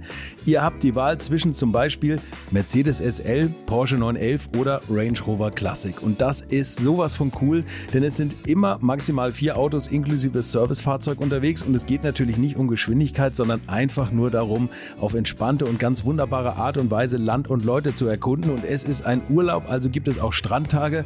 Und wer schon mal in Costa Rica war, der weiß, dass es ein sicheres Reiseland ist mit grandioser Flora und Fauna, mit Vulkanen, Regen und Nebelwäldern und irren, irren Stränden. Und mit den Fotos könnt ihr auf Instagram noch die Freunde zu Hause richtig neidisch machen. Ist ja auch nicht ganz unwichtig heutzutage. Schaut es euch auf jeden Fall mal im Netz an. Und als ich das erste Mal auf der Seite war, konnte ich es gar nicht glauben, dass jemand sowas organisiert. Und dann braucht man noch nicht mal den eigenen Klassiker schmutzig zu machen. Und mit Range Range Rover oder R107er SL die Landschaft erkunden. Es könnte schlimmer kommen. Es gibt übrigens verschiedene Routen. Mein Tipp wäre die La Carrera Costa Rica und auf der Route werdet ihr mich früher oder später mitfahren sehen. Das garantiere ich euch. So, jetzt hört ihr hier noch die Webseite und da gibt es eine ganz einfache, nämlich rally-rally.com. Und ganz wichtig, Rally wird hier R-A-L-L-Y geschrieben rally-rally.com. Am besten gleich draufklicken, Seite abspeichern und möglichst schnell buchen, denn es sind kleine Gruppen und Inga und Ingo, die das organisieren, sind wirklich mega nett und Ingo ist auf mich gekommen, weil seine Mitfahrenden immer alte Schule hören. Also Geschmack haben die, die da mitfahren auch und ihr sollt jetzt auch weiter alte Schule hören. Bis bald in Costa Rica. Nie genutzt, nur Gas geben und erst dann nach dem Unfall ist er dann weiter Sportwagenrennen gefahren und so weiter. Und ich muss sagen, wenn du sowas erlebst, und ich habe da beim Unfall von Stefan, war für mich eins, was mein Gedanke war, aufzuhören. Aber es war so für mich, ich habe dann für mich gesagt, das war mein einziger Trost, was ich gehabt habe, gesagt, wenn ich jetzt da verunglückt irgendwo, dann hätte der Stefan auch weiter Rennen gefahren. Und dann habe ich gesagt, mache ich auch weiter. Wir, nein, der Brunn hat ja dann weit, Gott sei Dank weitergemacht. Wir sind ja dann 14 Tage später waren, sind wir dann ins Siegerland gefahren. Da ist es dann der, der Uwe Schäfer gefahren. Und ich muss wirklich sagen, dass der Brunn da weitergemacht hat. Das war dann unser Überleben im Rennsport. Und dann kommt natürlich der, der, der, der ganze Punkt drauf, dass wir ein Jahr später genau in Spa, wo wir ein Jahr vorher und den besten der Besten verloren haben, das erste Gruppe C-Rennen gewinnen und den Grundstein legen für die Weltmeisterschaft für 86. Ja. Und da muss ich sagen, da glaube ich, ich mag es jetzt blöd anrufen, da glaube ich, hat uns das zugegeben, was uns damals ein Jahr vorher genommen hat. Weil anders kann ich mir das nicht vorstellen. Mag was dran sein, ne? Ja, weil, dass man auch gerade dann in Spa, wo, wir sind ja damals in Spa, das war ja ein Rennen, ist uns ja alle der Sprit ausgegangen. Und wir sind ja mit dem letzten Tropfen Sprit Ziel. Wir sind mit 0,8 Zehntel vom Jahr über die Ziellinie gefahren. Beschissen haben sie alle mit dem Benzin. Das wissen wir. Das, ist a, das war leider so. Aber da war ich halt mehr beschissen, dann da weniger.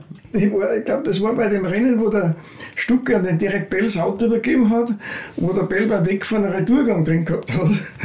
Und der Stucker dann im Interview gesagt, äh, Derek was die, was, was the fastest driver in the, in the, in the pits, but backwards. Typisch wie er war. Ne? Und ich weiß, dass das, das, das, wir sind dann über die Ziellinie gerollt, mit dem letzten Tropfen Sprit, was halt noch was war. Und ich habe auch gesagt, ich, ich habe dann so einen Himmel geschaut und gesagt, ich glaube, der hat oben runtergeschaut und gesagt, äh, ja, vorher konnte ich euch nicht helfen, aber jetzt habe ich es euch wieder zurückgegeben.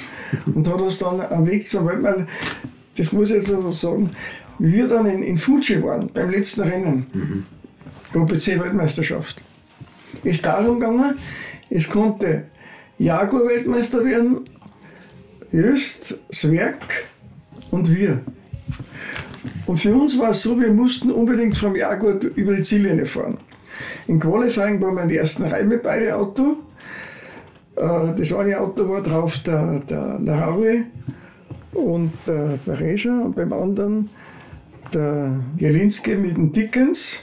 Und dann ist das Rennen gelaufen und wir waren, das Werk ist schon ausgefallen, und wir waren dann Dritter hinter dem Jaguar.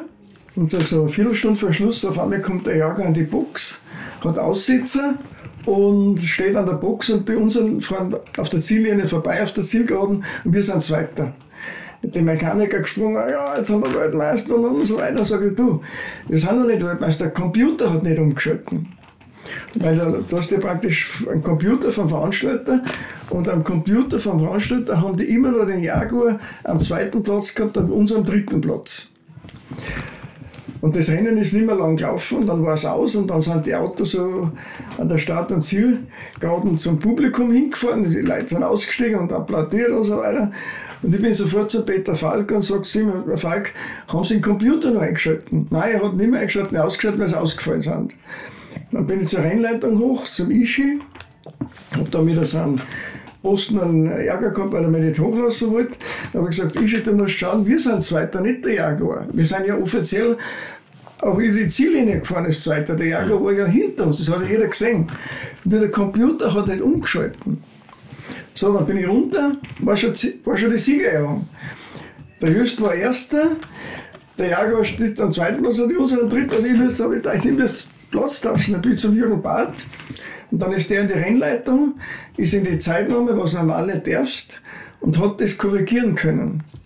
dass wir Zweiter sind. So, und dann ist es losgegangen. Dann ist der Teammanager von Jaguar mir Schritt und Tritt nachgegangen. Wo ich bin, aufs Klo, wo ich gegangen bin. Tom Walking Show war das, oder? Tom Walkinshaw, ja. So. Dann hat der Walkinshaw einen Sieben-Punkte-Protest an die Rennleitung abgegeben, nachdem das Ergebnis heraus war. Weil die dann das korrigiert haben, dann haben die das bearbeitet und das Rennen hat fünf Stunden gedauert. Das Rennen war so um 17 Uhr aus, jetzt haben die den bearbeitet und nach ein oder zwei Stunden hat es geheißen, okay, Brunn ist Zweiter, wir sind Weltmeister. Und für Porsche war es wichtig, dass wir Weltmeister sind, weil wenn wir Teamweltmeister wären, ist der Derek Bell Fahrer Weltmeister. Also war es auch in denen ihren Interesse nur. Als Privatteam hast du da keine Lobby. Die Lobby ist ja da relativ gering bei den Veranstaltern. Und das Glück war das, dass sie dann eben Herr Singer, speziell der Singer, auch mit Jürgen Barth wieder, dass sie das ja eingeschalten haben. Jetzt hat aber dann der dann noch einmal einen 5-Punkte-Protest eingereicht. Und das ist dann den Kommissaren und dem äh, Alain Berthaud, der damals der Kommissar war, ist das dann zu blöd gewesen und die haben das dann abgewiesen und dann waren wir Weltmeister. Wahnsinn, oder? Sag mal, gerade als Gegner Tom Walking. So, der, der, der Walti Brun war nicht mal dabei, ne? Nein, der war nicht dabei, der war daheim. Und äh, na, für mich war eines, und das muss ich sagen, die ganze Mannschaft hat das ganze Jahr gearbeitet. Und meine Verantwortung war die jetzt in dem Fall, ich, ich, ich habe gesagt, das war für mich, ich weiß nicht, wenn ich so eine Situation, aber das war so eine, also eine Belastung. Ich habe, ich habe nichts in der Hand gehabt. Ich habe, du hast ja nicht irgendwie, ich habe wohl meine Rundenblätter geschrieben und habe auch dann aufgeschrieben, wenn man Zweiter und so weiter, wo man, weil du schreibst ja die Rundenzeiten auf, du musst das ja anzeigen, du sagst die Position und so weiter.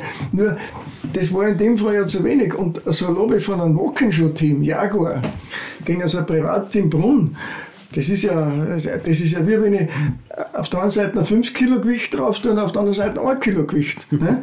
Also hängt das 5 Kilo weit. Aber das war eben dann das Glück, dass ich wirklich sagen, und da habe ich den Jürgen Barth, bin ich heute noch immer dankbar und wir reden immer wieder, sage ich, du, wenn du damals nicht, weil normal darf er ja gar nicht in die Zeitnahme rein. Und ich habe also mal erklärt, wie das war. Anscheinend hat der Typ da oben hat dann glauben können, dass der Jaguar in die Box reingefahren ist und hat ihn dann mechanisch wieder am zweiten Platz zurückgesetzt, sodass der dann auf dem Computer am zweiten Platz war. Immer verrückt, oder? Dass das, wenn es um eine Weltmeisterschaft geht, dass die sagen, ich kann es nicht glauben, überstimme ich den Computer, die Trottel. Ne? Also, ich, ich muss wirklich sagen, ich, hab- ich, ich glaube, ich glaub, meine, unsere Leute hätten mich, ich meine, die sind eh immer fair gewesen und, und, und, und aber ich hätte, ich, ich wüsste nicht, ich glaube, ich war in Japan geblieben. Nein, weil, weil den Vorwurf hätte man nie, den hätte man ewig, gef- warum hast du das nicht durchgebracht? Warum? Ich kenne das, wie das ist. Ich meine, das, ich weiß, wie sie uns im Monster disqualifiziert haben. Habe ich auch gesagt, du, schwarz auf weiß, der hat die Tankanlage aufgedreht und das Benzin ist schneller durch, da brauche ich nicht diskutieren. Aber mit dem Zuberfahren konnte ich mich durchsetzen gegen einen Rennleiter. Aber ich konnte mich nicht durchsetzen, dass der die Tankanlage aufdreht und so weiter. Und, und, und das, ist, das sind Sachen, ich, ich muss auch so fair sein, dass ich, dass ich, wenn ich einen Fehler mache, dass ich den eingestehe und dann versuche ich den, dann, war- dann war immer für mich immer ein Thema, wo ich gesagt ich will nie wissen, wenn irgendwas nicht so läuft, wie es sein muss. Weil dann bin ich nicht mehr gefangen, wenn ich die Rennleitung muss. Und so haben wir, ich meine, ich habe da ein paar Sachen ja oft einmal angeschaut, wenn ich da zum Beispiel mit dem äh, Walter Lechner, der bei uns gefahren ist. Der Walter Lechner ist bei uns Mans gefahren, war immer, meine, leider ist er zu früh gestorben, muss man jetzt sagen. Aber der Walter Lechner, das war auch ein menschlicher Rennfahrer. Der ist damals mit uns in, in, in Le Mans gefahren, wo, wo er die Hin und Hers gerade runterfährt und auf keine Bremse mehr hat. Und Der hat das Auto gerettet und hat es wieder zurückgebracht. Aber der hat nicht gemault und hat keinen Zirkus gemacht. Ne? Also, Der, ich meine, da gibt es ja eh immer viele Tricksereien. Vielleicht können wir darüber auch noch ein bisschen reden. Der Tom Walkinshaw, das war ja auch einer, der eigentlich mit allen Wassern gewaschen war. Ne? Was so ein bisschen. Da gibt es Geschichten über den Walking Show. Es ist sicher nicht meine Aufgabe, das äh, ans Licht zu bringen, so manche Sachen. Aber der war schon, der war schon ab und zu, äh, ähm, ähm, ich weiß nicht, wie wir da in Le Mans gefahren sind, wo wir eh schon am, am, am, am, am- Limit waren, wo wir da eine Viertelstunde vor Schluss ausgefallen sind. wo der Jochen schon seine ganzen, seine, uns immer überprüft hat, wie viel Sprit das wir noch haben, weil du hast ja damals 2550 Liter gehabt, 24, 24 Stunden, und du hast ja die offizielle Tankanlage gehabt, und da konntest du ja genau schauen, wie viel Sprit das du noch hast, und dann konnten die genau ausrechnen, äh, wie viel Sprit das wir noch haben für die letzte für die letzten Distanzen. Ne? Ja. Ja. wir haben dann einmal nachgerechnet, wie der Wacker schon gewonnen hat. Und dann haben wir auch ausgerechnet, wie viele Kilometer das er gefahren hat, mit wie viel Sprit. Und dann hat man einen Spritverbrauch gehabt, wo jeder gesagt hat, das geht gar nicht. Aber das hat halt die, die Organisatoren gar nicht interessiert, weil da haben wir auch mal so eine lustige Geschichte gehabt, ja lustig. Es war so, der Laure kommt zum Boxenstopp, die Mechaniker wollen tanken und es kommt kein Sprit. Hm. Es kommt kein Sprit, du siehst, es läuft kein Sprit. Jetzt ist der eine Mechaniker hergegangen und weil hat jedes Auto seine eigene Tankanlage gehabt. Mhm. Es geht der eine Mechaniker her, nimmt vom anderen Auto den, den, den, den Tankschlauch und der Lauri hat es gesehen und reißt ihm einen Tankschlauch weg.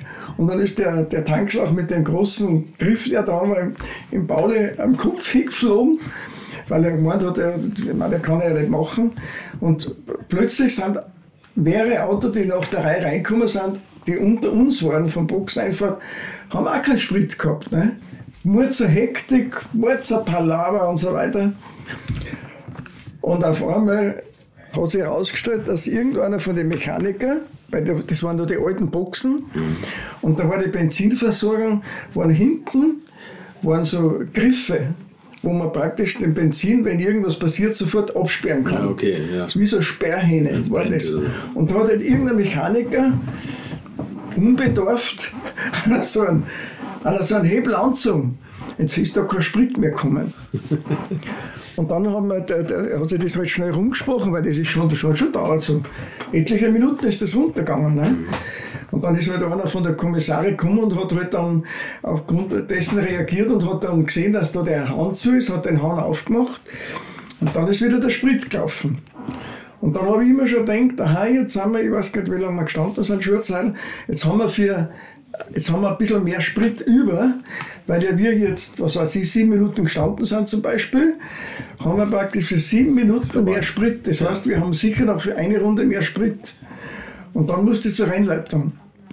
Und dann hat mir der Beton zur Rennleitung zitiert und hat mir dann erklärt, warum und wieso das war. Und dann, ja, hat er, hat aber keinen. Und dann denke ich mir, ja, ist auch gut, okay. Und wie ich rausgerufen habe, wieder rein sagt, aber für die, wo wir jetzt gestanden sind, zieht aber den Sprit ab, wo wir in der Zeit gefahren wären. jetzt war es wieder. War es wieder gegen Null. Igel, war es wieder egal. Ja, ja. Wie lange wie lang warst du bei Brunn? Beim Brunn war ich von 83 bis 91. Also nach der Weltmeisterschaft hast du noch weitergemacht. Ja, da hast du auch die ganze Formel 1-Zeit noch erlebt. Ja, jetzt das Hauptthema. Wie, wie, wie hast du das gesehen, als es dann, als es dann irgendwie losging mit, mit der Idee, Formel 1 zu fahren? Da gibt es so viele, also wenn ich das jetzt so äh, ausdrücken würde, in, in Pfeilen oder in Richtungen, da gibt es so viele Richtungen, wo ich, wo ich selber eigentlich das ist, schalt mal deinen Kosten ab. Ich will, erzähl das, was du erzählen darfst. Nein, das schalt mal ab, dann fange ich dann an. Kurze Geschichte zum Jochen Rindt. Da kannst du so einen, so einen Ausschnitt, dann machen wir so. Wie der, wie der meine als Bur war ja immer so, so ein Rennfan und dann war das Rennen am Salzburgring. Und um da mal den Ring einmal, weil ich habe den Ring schon vorher verfolgt, weil der ist am Geisberger schon mal gefahren mit einem, mit einem Simca und dann ist er mal mhm. gefahren mit einem Alfa Romeo, Giulietta TI. Und wie das Rennen war am, am, am Salzburgring, wollte halt vorher lag, aber das war nicht so einfach.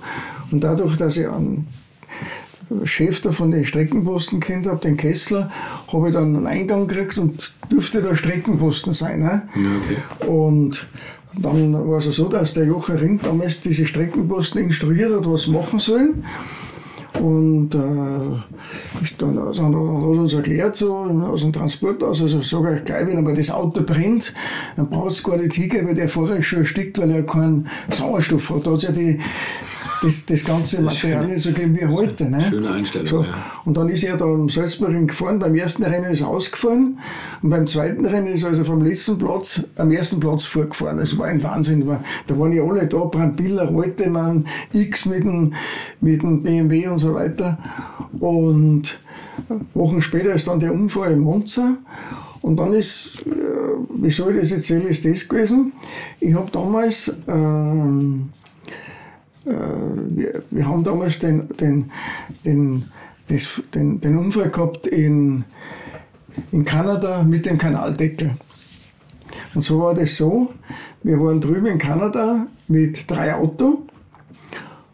Auf einem Auto ist gewesen äh, der, der Laure mit dem Segala, beim anderen Auto, ich glaube, der Santal mit, mit Nurnfahrer und der andere der Brunn mit dem Pareja. Und jetzt war das Problem, dass der Brunn am, am, am Freitag noch nicht da war zum Training, ist erst am Samstag gekommen. Jetzt hat es aber geregnet. Und dann ist der Brunn das Qualifying gefahren, hat aber die Zeit nicht, die, die vorgeschriebene Zeit nicht gehabt.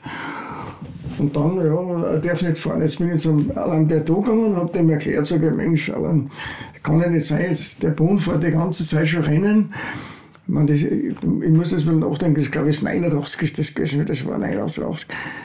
Und müssen wir dann noch dazu, dann kann das war genau. Ne? Auf alle Fälle, na, keiner Barmann, ihr lasst ihn nicht fahren. Spur natürlich sauer gewesen, ich natürlich wieder die Arschkarten gehabt, wie es halt meistens war. Und dann ist er heimgeflogen und sagt zu mir nun, es waren drei Autos, und sagt zu mir, das Auto, das kann nicht mehr genau sagen, das soll ich rausnehmen, weil wir haben ja sowieso nur fünf Fahrer und drei Autos und du brauchst aber sechs Fahrer für drei Autos und der ist ja nicht da. Aber wir mussten ja starten mit den drei Autos, ne? weil ich kann ja nicht ein Auto schon von vornherein rausnehmen, weil der Fahrer hat ja schon zurückgekommen. So, und jetzt war es ja so, das Rennen läuft und auf einmal sehen wir hinten, da muss eine, eine Rauchsäule hochsteigen. Ne?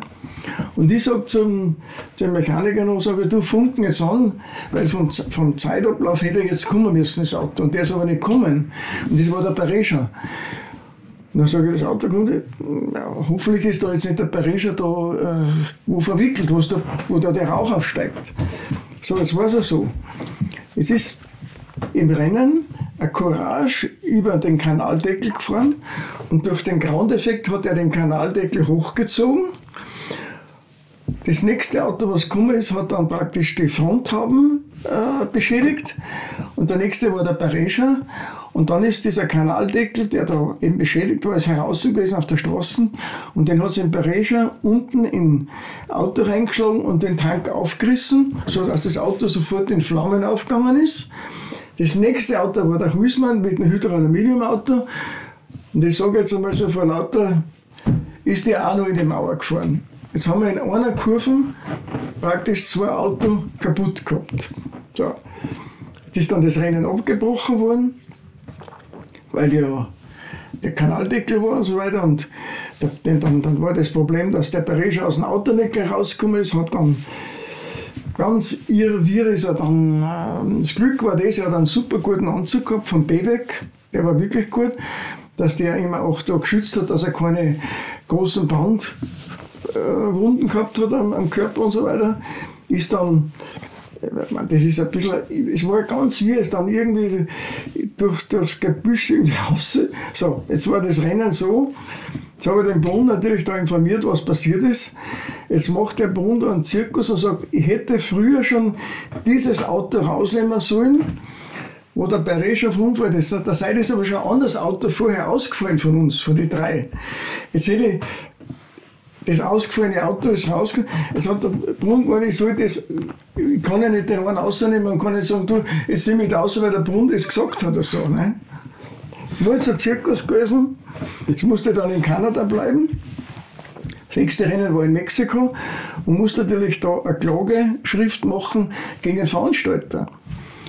Bin dann am, am selben Abend noch zum Veranstalter und dann wollte man, da muss ich auch sagen, der Jürgen Bartrup hat da sehr viel geholfen, wirklich. Hat sich sehr eingesetzt. Und dann haben wir gesagt, wir möchten da die, die Versicherungspolizei sehen. Die haben sie uns aber nicht gezeigt. Und dann habe ich dann äh, versucht, da beim DMSB was zu machen. Alles schwierig gewesen. Und haben wir dann in Kanada einen Rechtsanwalt gesucht, besorgt, um gegen den Veranstalter zu klagen. Weil wir haben ja ein Auto fast abgebrannt, eins kaputt gehabt. So was tust. Und zufällig war dieser Rechtsanwalt, den ich da angesprochen habe, ist da bei dem Rennen gewesen und hat das Rennen da gesehen und ist da gewesen, wo das brennt hat. Okay. Und der hat dann, und wir haben dann eine Klageschrift eingeleitet über, ich glaube, 3 Millionen Dollar. Dann ist die Klage gelaufen. Damals war noch der Baleiste, der Vier-Präsident. Und dann hat sich herausgestellt, dass anscheinend, ich habe da nie so richtig, anscheinend haben die eine Sammelpolizei gehabt, wo die Formel 1 Rennen mit dem Gruppe C Rennen in einem kompletten Paket war. Und dann hat sich herausgestellt, ja, das hat dann der Heckelstone in der Hand und so weiter. So, jetzt hat mir der Brunn dann immer angerufen, das muss den Ecclestone anrufen. Dann habe ich den ich angerufen ja, und ich habe den immer ans Telefon gekriegt, muss ich sagen. Also das muss ich hoch anrechnen. Und habe dann Ecclestone gesagt, dass, ja, der Brunnen, was ist jetzt mit dem Geld, wie wird das abgewickelt? Und ja, Ecclestone müssen noch warten und so weiter.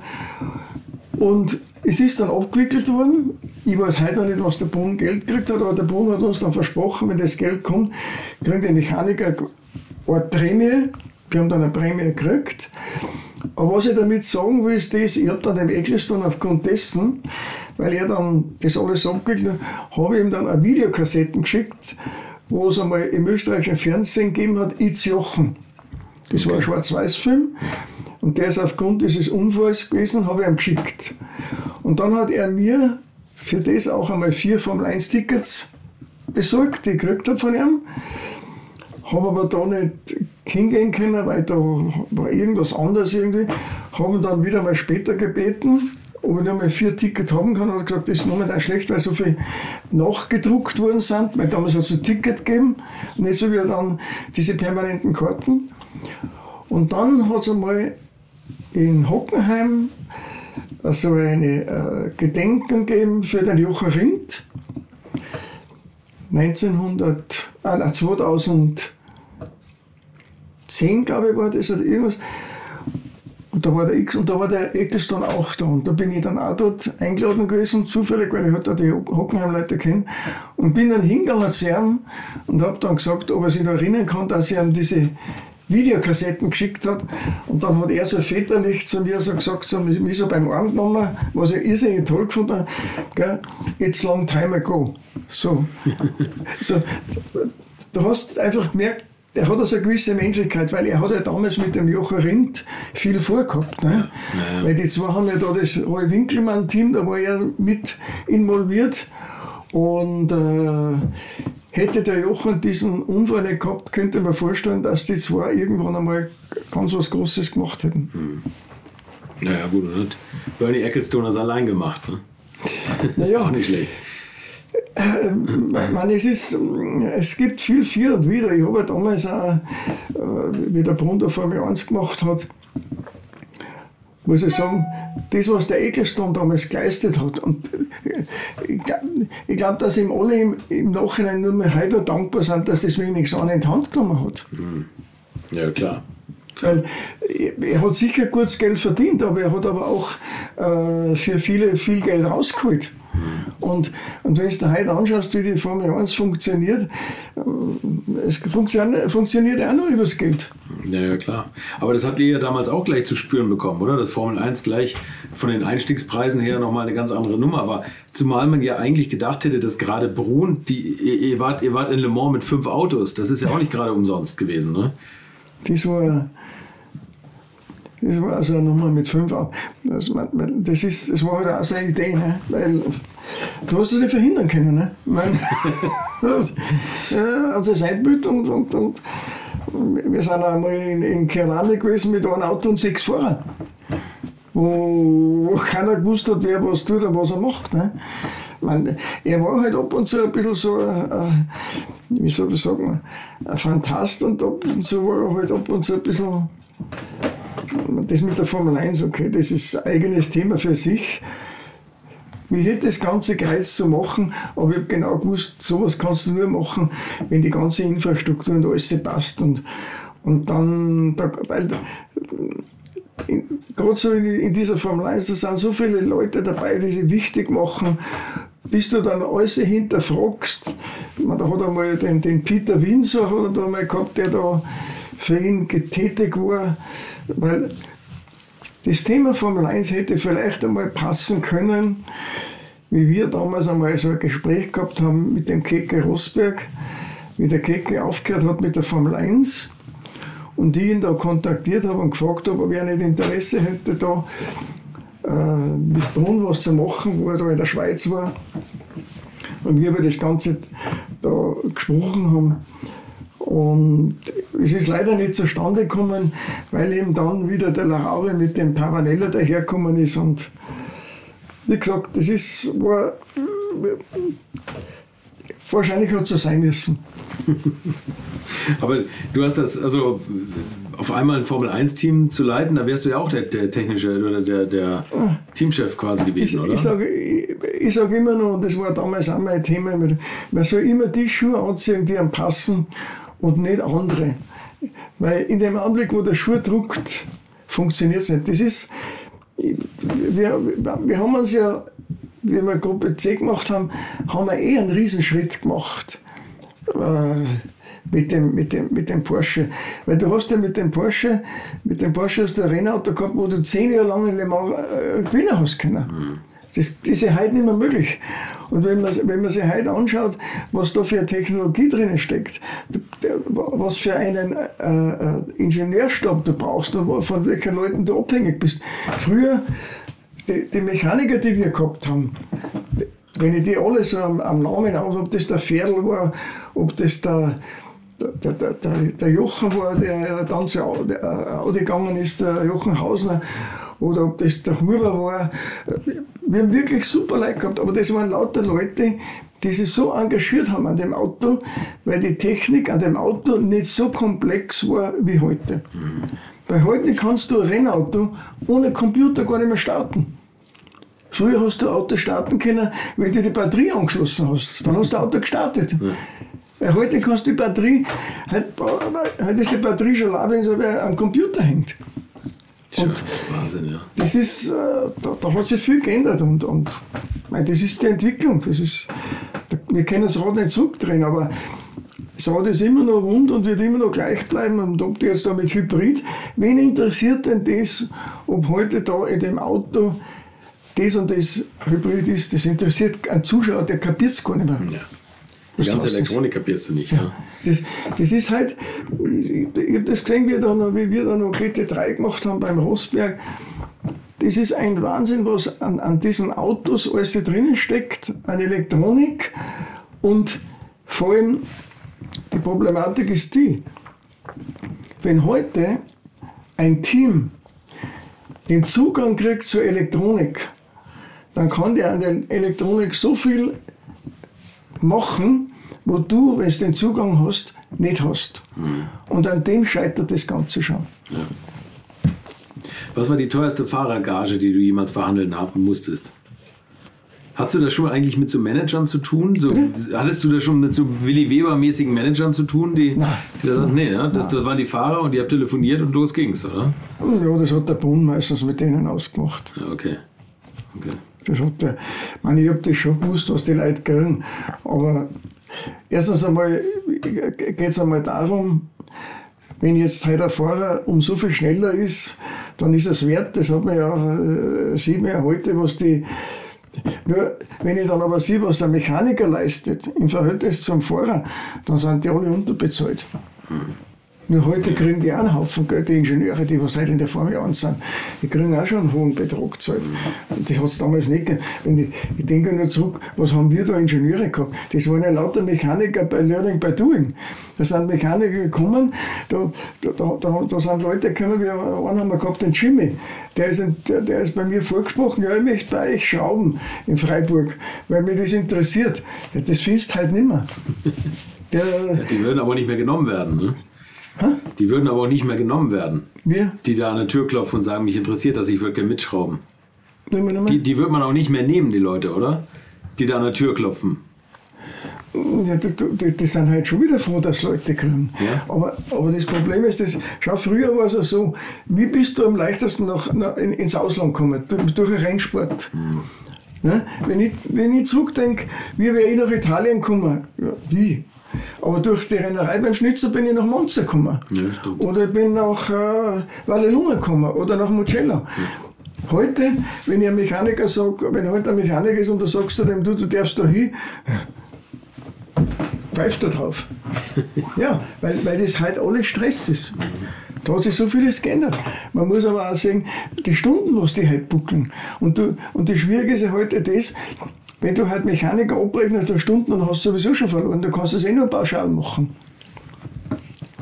Hm. Welches war der teuerste Fahrer für euch, der, der gefahren ist? Du brauchst keinen Betrag nennen. Nein, das weiß ich nicht. Das, also ich sage einmal so, die, die, die, die ach das, das, das kommt ja darauf an. Der, der, Stuck war sicher äh, äh, kein billiger Fahrer, aber der war es wert. Der Beller war es wert, der Butzen war es wert, der Lauri, der ist dann später zu uns in, ins Paket gekommen, weil der ist ja im Segala gekommen und das, der Lauri war ein super guter Fahrer. Da gibt es eh nichts. Man, wenn ich da zurückdenke, wie wir da in Amerika waren, in, in, in Daytona, weil da hat mir letztes Mal ein Mechaniker eine gute Aufklärung gegeben, ich habe mich auch nicht mehr erinnern können. Wir waren in Daytona und da, da 24-Stunden-Rennen. Und da haben wir ein kleines Problem gehabt mit der Benzinentlüftung. Und da hätte man normal das Rennen gewinnen müssen. Da hat der Holbert da Abkürzung gefahren, das was gar nicht erlaubt war. Ja, der Holbert hat halt in Amerika äh, eine Ohrenfreiheit gehabt und war natürlich auch. Äh, so, so ist, nein, nein, ich, ich schon, ne? Passt. Äh, der, der Holbert war natürlich in, in, in Amerika zu Hause, jetzt haben die natürlich auch den Holbert nein, also jetzt warte, nee, das war alles gut. Du sprichst jetzt noch nicht mehr ins Mikro, wenn du weiterredest. Du musst, musst dich hinsetzen. War, war schon alles gut.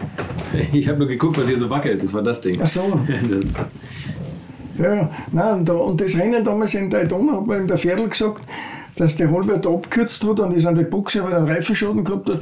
Aber das haben wir damals nicht mitgekriegt. Heute wird das sofort geahndet. Heute hast du gar keine andere Möglichkeit mehr.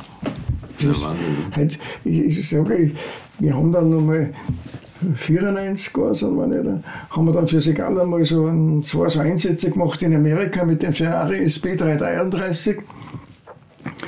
Das war ein ganz interessanter Einsatz, was wir da gemacht haben in Laguna Seca zum Beispiel, weil da war so ein Techniker da von Ferrari, der hat uns damals keine Teile mitgegeben. Dann waren wir in Laguna Seca beim Rennen.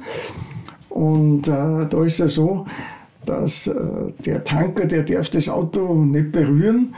Und der hat uns dann geholfen beim Tanken. Und das Tanker hat dann äh, so reflexmäßig da den bisschen übergelaufenen Benzin weggewischt. Dann haben wir gleich eine Strafe gekriegt, haben wir gleich 20 Sekunden stehen bleiben müssen, haben dadurch das Rennen verloren.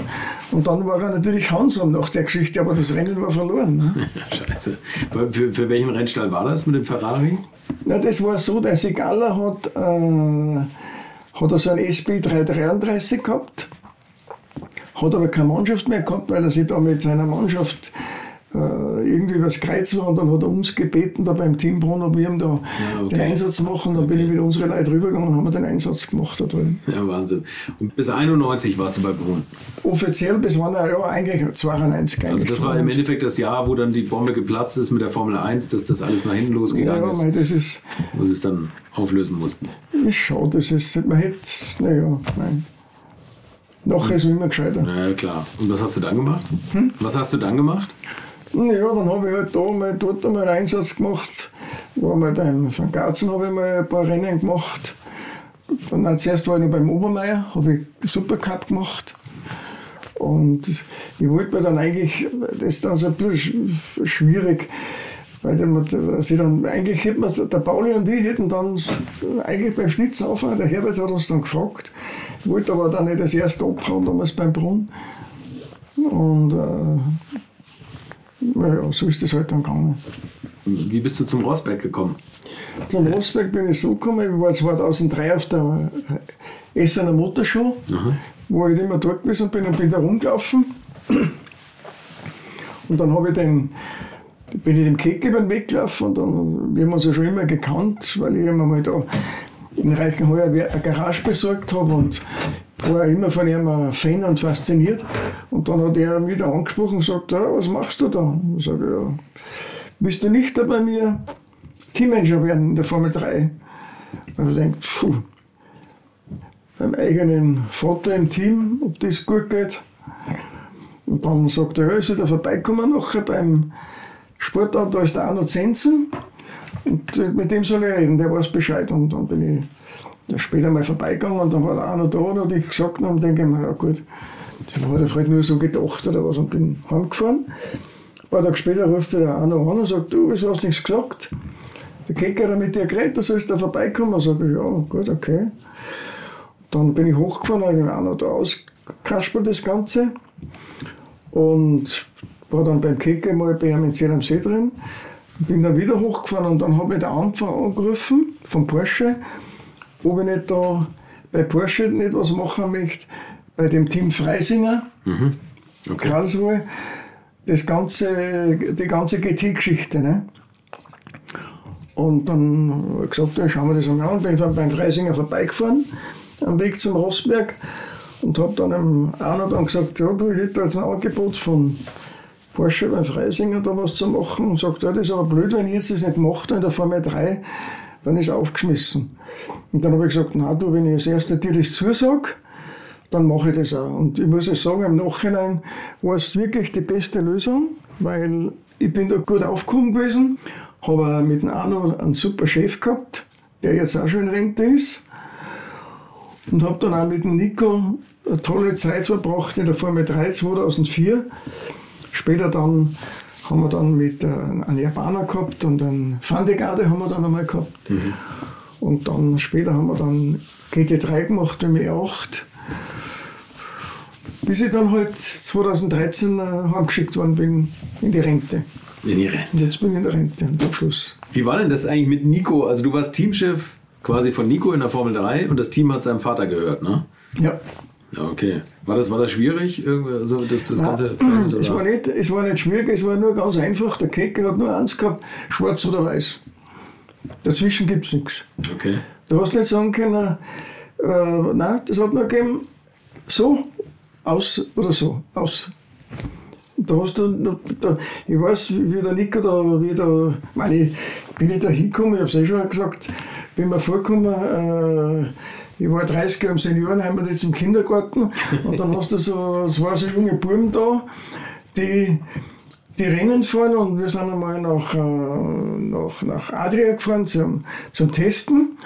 Und dann ruft der Keke an und der Nico ist gefahren, er hat so ein RS6 gehabt, das ist ein Audi. Nico ist gefahren, ich bin daneben gesessen, hinten ist der Zuber gesessen und dann ruft der Keke an und sagt, ja, wie geht's, was seid ihr? Und sage ja, wir fahren jetzt gerade da Kanal da oben. Ja, wer fahren? Sage der Nico, ja, weißt du schon, dass der erst ein halbes Jahr den Führerschein hat? Da denke ich mir, na, sag einmal, ja, ja, ich gesagt, ja, der, der, der, der wird auch wohl Auto fahren können, wenn er Rennen fährt, oder? ja, ja. Und dann ja, sind wir da runtergefahren und dann waren wir da unten. Da ist natürlich äh, der Nico, äh, man, der, der, der ist ja wie gesagt, super erzogen, super freundlich, super nett. Und äh, dass der natürlich auch erst alles hat lernen müssen. Aber er hat halt, äh, muss man sagen, wirklich in seinem Vater auch einen guten Lehrmeister gehabt. Muss aber eines dazu sagen, und das habe ich wirklich an dem Nico unwahrscheinlich äh, geschätzt. Er hat seinen Vater nie benutzt, um sich irgendwo äh, in, in, in, in, ins Rampenlicht zu bringen, sondern er wollte immer seinen eigenen Weg gehen. Ich weiß einmal, wir haben ein paar Mal waren so Anfragen von Journalisten da, die gekommen sind und gesagt haben, sie möchten beide einmal zum Interview haben. Der Kecker hat es abgelehnt und der Nico es abgelehnt. Ich habe es am Anfang nicht verstanden, aber ich habe dann wirklich später mal das verstanden, dass der Nico einfach auf eigene Füße stehen wollte. Und es gibt ja genug Geschichten, was da waren. Das ist ja die beste Geschichte, wie er da aufgehört hat mit der Formel 1. Da erzählt er nichts Geheimnisvolles, dass er zuerst seiner Mutter gesagt hat, dass er nicht mehr Formel 1 fahren will und sie soll seinen Vater beibringen. Ne? Und an dem sieht man, was der für einen Respekt hat vor seinem Vater, muss man schon sagen.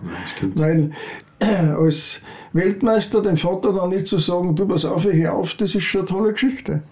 Und da muss ich auch sagen, der, der Nico, der man, gut, dass er, sich, dass er sich das nicht mehr angetan hat, dann mit dem, mit dem Hamilton noch weiterzufahren, ist ja verständlich, weil für mich gesehen als Außenstehender hat der, der Lauder damals, wie er den Hamilton zu Mercedes gebracht hat, und da erzähle ich jetzt kein Geheimnis, sicher äh, mehr auf den Hamilton gesetzt als mit dem Nico, weil der Hamilton sicher sehr viel Geld gekostet hat, um ihn von McLaren abzuwerben. Und wenn du dann jetzt äh, so einen Mann abwirbst, dann ist es auch in deinem Interesse, dass du den förderst. Und da ist der Nico nach seinem Crash, er da gehabt hat, den Spar, wenn man sich erinnern kann, war er natürlich total außen vor, was ich aber nicht fair gefunden habe. Ne? Weil, weil äh, der, der, der, das Recht hat er, hat er, weil äh, bei der Entwicklung von dem Auto hat er sicher der Nico mehr geleistet, als was der Hamilton gehabt hat. Ne? Wahrscheinlich, war er viel länger dabei. Ne?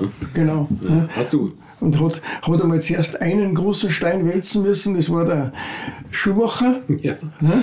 Und wenn, wenn man mal zurückschaut, meine, der Schumacher war ja sicher, äh, sage ich jetzt, vom, als siebenfacher Weltmeister ja wirklich ein Riesenbrocken für ihn. Sei es jetzt menschlich, mental, in jeder Beziehung. Aber den hat, er, den hat er fast immer gebügelt, ne? Ja, immer. Ja. Der, der hat ihn immer im Griff gehabt. Weil wenn er das nicht geschafft hätte, dann wäre es natürlich äh, schlimm um ihn gewesen. Und da muss man natürlich schon sagen, nur es ist halt so, es verkauft sich halt ein siebenfacher Weltmeister besser als wie ein, Nobody. Ja, ja, klar. Ha- Hast du mal mit ihm darüber gesprochen, als Michael Schumacher da kam? Oder? Na, man kann sich das selber ausrechnen auf, auf alle fünf, fünf Finger, dass du sagen kannst, du, das ist doch logisch, wenn, das ist doch, Kleider machen Leute, Namen machen Leute. Ja, stimmt. Und, und, und, und das, das, und, und der Nick, dem, ich, sag- ich sag's immer wieder, dem Nico ist darum gegangen mit der Stadt. Das war ja bei uns, wir haben einmal einen riesen Stress gehabt. Das ist ja das, wo ich nicht dabei war. Der Nico wollte die Chassisnummer mit deren, da ist ein Sechser dabei gewesen und die hat vorher Zuber gehabt. Und dann haben, wir, haben sie das, das Chassis gewechselt. Das, das, das hat so weit ausgeartet, dass der Arno dem Zuber ein neues Auto bauen, kaufen hat müssen. Weil der Zuber gemeint hat, der Nico hat sein Chassis genommen, weil das besser wäre. Nein, weil nur das die Nummer 6 war. Der Rennsport oder der Rennfahrer hat nicht nur was im Fuß, sondern auch im Kopf. Und da muss ich sagen, da hat der Nico am meisten im Kopf. Also der Nico ist für den Rennsport wirklich einer der intelligentesten Fahrer. Man braucht ja nur mal schauen, wenn einer mit 18 Jahren vier Sprachen spricht. Ja. Und kann sich bewegen, dass jeder nur schaut. Kam für dich eigentlich auch mal Rennfahrer in Frage? Mir hat das ja immer fasziniert und ich habe als Bub hab ich so einen Simca 1000 gehabt und ich habe einmal bei so einer Veranstaltung ich mal mitgemacht und dann ist die, die, die, die Nennbestätigung gekommen und da sagt meine Mutter, du, was ist denn das? Und ich gesagt, Mama, das ist ähm, so ein Autokurser, der fährt bei so einem Autokurser mit. Weil ich musste eine Fahrerlizenz beantragen, Ja. eine Bewerberlizenz musste ich beantragen. Und dann bin ich mal bei so einem Geisbergrennen mitgefahren, bei so einem Slalom. Aber ich habe immer gewusst, sowas kann ich, ich mir nie anfangen, weil ich kann mir es nicht leisten. Und damals hast du ja nur eins gebraucht, einen Helm, das war alles. Du hast keinen Überrollbügel gebraucht beim Auto, das war in den 60er Jahren, ist ja das der Anfang gewesen. Und mir hat das schon fasziniert, aber ich habe mir lieber gesagt, Ich bin hinterm Zaun als wie vor dem Zaun. Das ist viel gescheiter. Ja, weil ich habe gewusst, was das kostet. Ne? Das ist ja dasselbe dann später gewesen, wo ich der Formel 3 gemacht habe und habe dann das so miterlebt, wie die Jungs da, die Eltern das Geld bringen müssen, wenn man sich vorstellt, dass es eine Formel 3 Saison damals 2004 80.000 Euro kostet mhm. und du musst das Geld hinlegen, musst schon fürs nächste Jahr schauen, das ist wahnsinnig. Also, vor allem, so lange so lang den Atem zu haben, über so lange Zeit das zu machen, mhm. das ist ja das Problem. Und darum, darum habe ich gesagt, ich wieder da beim Rosberg angefangen, 2004 Formel 3 zu machen habe ich gesagt, ich war jetzt 30 Jahre im Seniorenheim, jetzt bin ich im Kindergarten. ja, weil wenn du halt mit einem, mit so einem Buben zusammen bist, die durfte ja damals nur Rennen fahren, weil BMW hat ja damals den Formel BMW gemacht und bei der Formel BMW durftest du mit 16 Jahren Rennen fahren. Mhm. Und vorher musste ja jeder Rennfahrer einen Führerschein haben. Und da hat es einmal Fahrer gegeben, die aus irgendwelchen Delikten keinen Führerschein gehabt haben, weil sie einen abgenommen haben. Und da, da äh, kommst du eben hier also mit so einem Burm, ich weiß wieder, der, der Nico da war und da eben Formel 3 gefahren ist und der zweite Pilot war der Andreas Zuber aus Österreich. Und dann muss ich wirklich sagen, und da, das ist so, ich möchte jetzt sagen, es war ein bisschen anders, aber der Nico hat auch so eine feine, nette Art gehabt, so, kannst du vergleichen, Bill, aber, aber es, es gibt halt so einen, da, da merkst du halt, das, der, weil der Nico hat zum Beispiel also immer, der hat immer Bitte Danke gesagt. Wenn der in seinem Auto gesessen ist und hat seine Wasserflasche wollen und hat einen Helm aufgehabt, dann hast du an seine, Autos, an seine Augen erkennen können, dass er Bitte sagt und hast du sehen können, dass er Danke sagt. Und das mit 18,5 Jahren. Der Nico Rosberg? Ja. Ja, okay. Mit 18,5 Jahren so gut erzogen. Und ich habe ja jetzt auch noch immer so mit seiner Mutter ab und zu so SMS-Kontakt oder WhatsApp-Kontakt. Und das ist genauso eine liebenswerte Frau. Und der Kicker natürlich, bei dem gibt es ja schwarz und weiß wenn der Nico dann einen Fehler gemacht hat, dann hat er gesagt, du sagst dann wieder, soll wieder in die Schule gehen und soll das lassen. Ja, nein. Aber das hat den Burschen, muss ich sagen, also der hat wirklich eine super Erziehung. Und man sieht es ja selber, wenn man halt schaut, dass der Junge mit 16 Jahren Mädel kennenlernt. Mhm und die dann heiratet, nachdem er Weltmeister geworden ist. Immer noch zusammen ist bei dir. Ja, das stimmt. Weil wie viele Freundinnen haben wir da in der Zwischenzeit gehabt? und ich habe oft zum Nico gesagt, wenn du mit dem Rennfahren aufhören kannst, dann kannst du mal ein Schauspieler werden, weil er hat da so eine Ähnlichkeit mit dem DiCapri.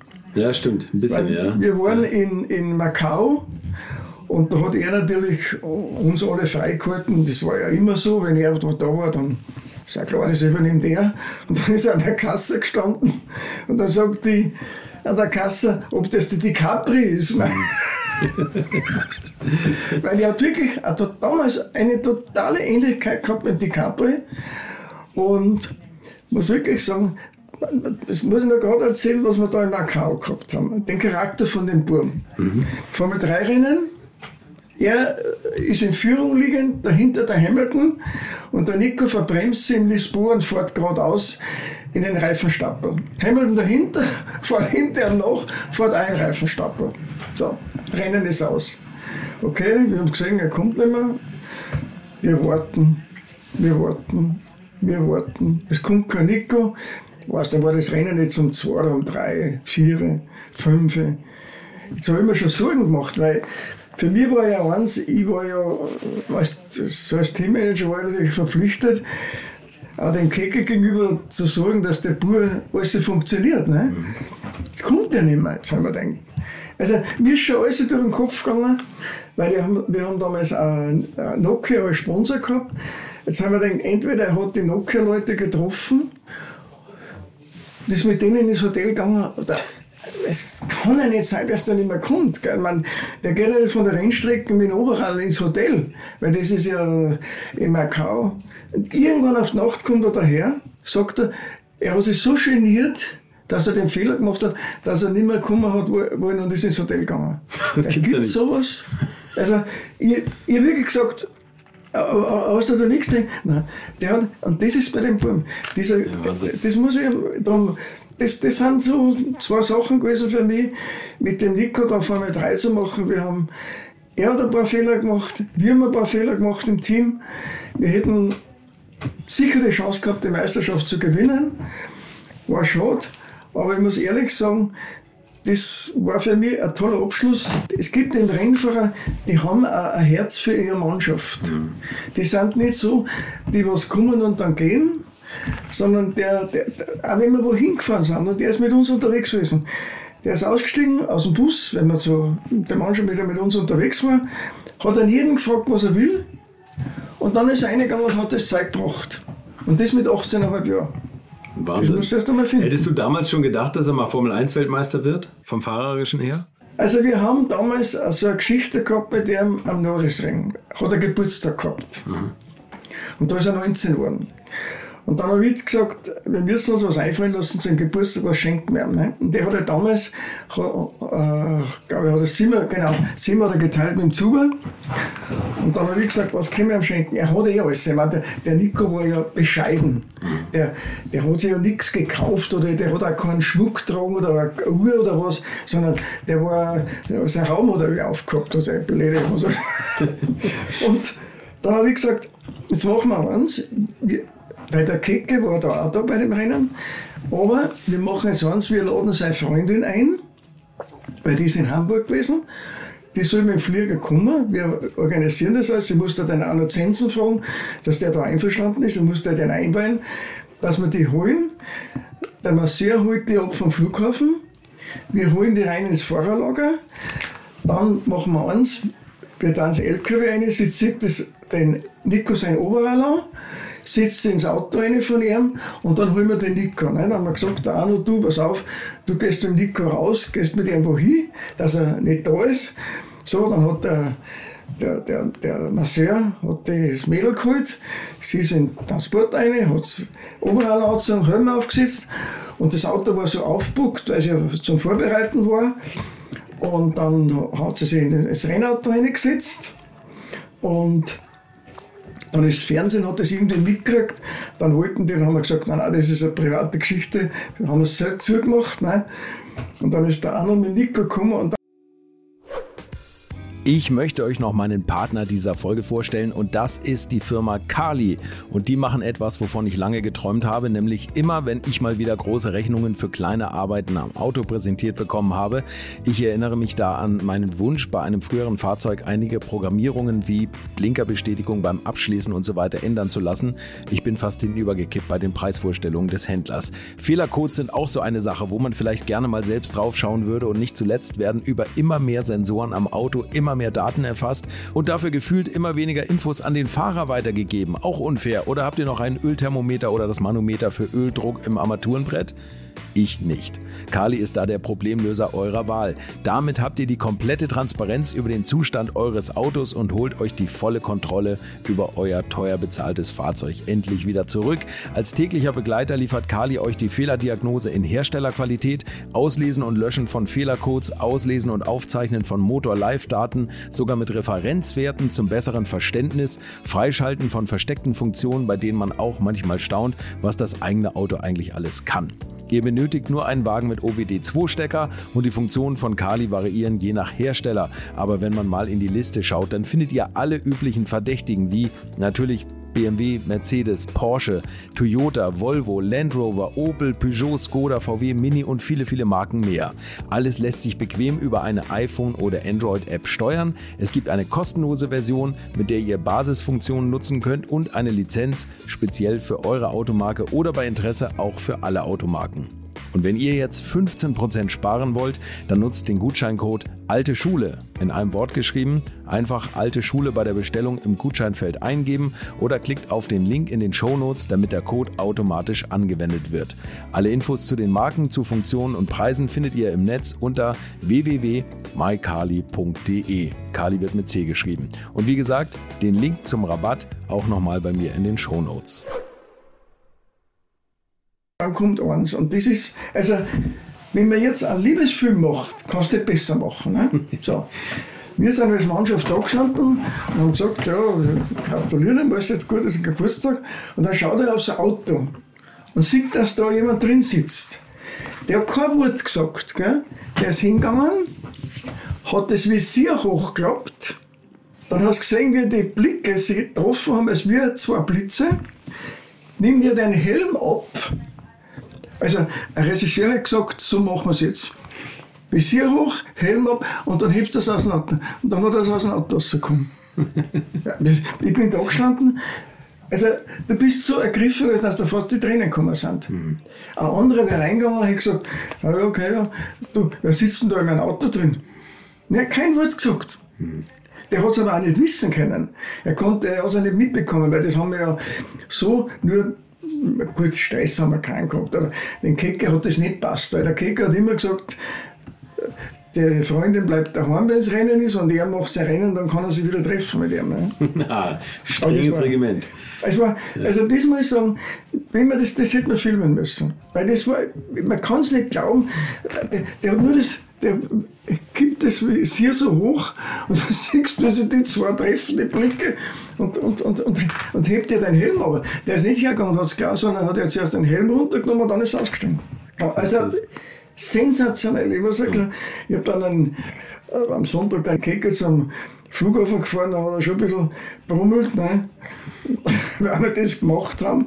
Aber Gut, das, wenn man was macht, muss er da was machen, was, was er sonst nicht hat. Ne? Ich meine, ja, äh, Urschenk oder was hat er eh genommen. Weil wir nicht einmal in, in, in, in, in, in, in 2004 im Jahr sind, haben wir das, das Rennen gehabt in Bahrain.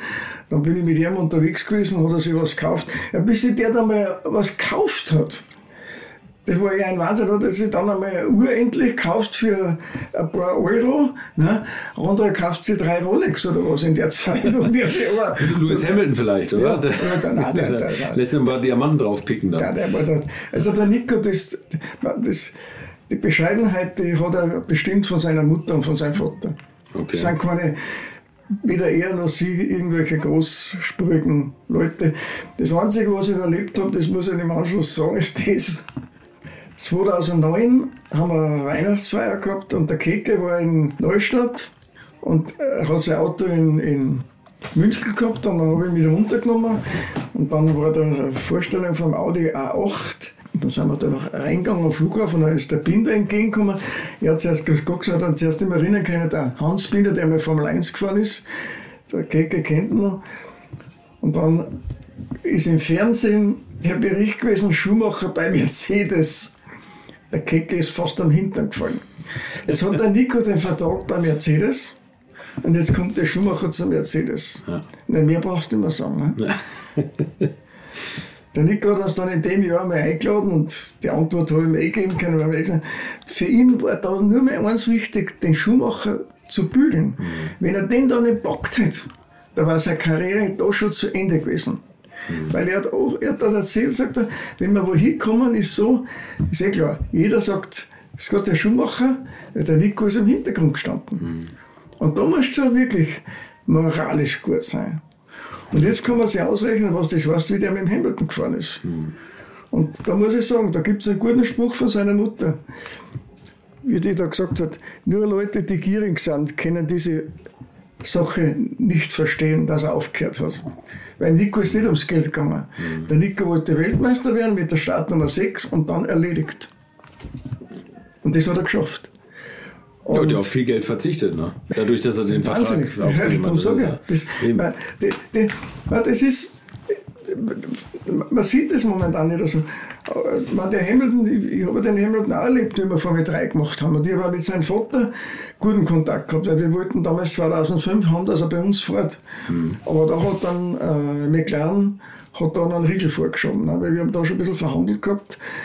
Und äh, weil das war klar, der Hamilton Erstens einmal war, war, der, war das, der Hamilton ist, man, du kannst manche Rennfahrer kannst beobachten, du siehst, der ist oder der ist nicht. Mhm.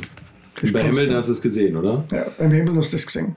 Der, der war von seiner ganzen Auftreten und, und auch mit seiner ganzen Art, der hat so ein, ein Selbstbewusstsein gehabt. Mhm.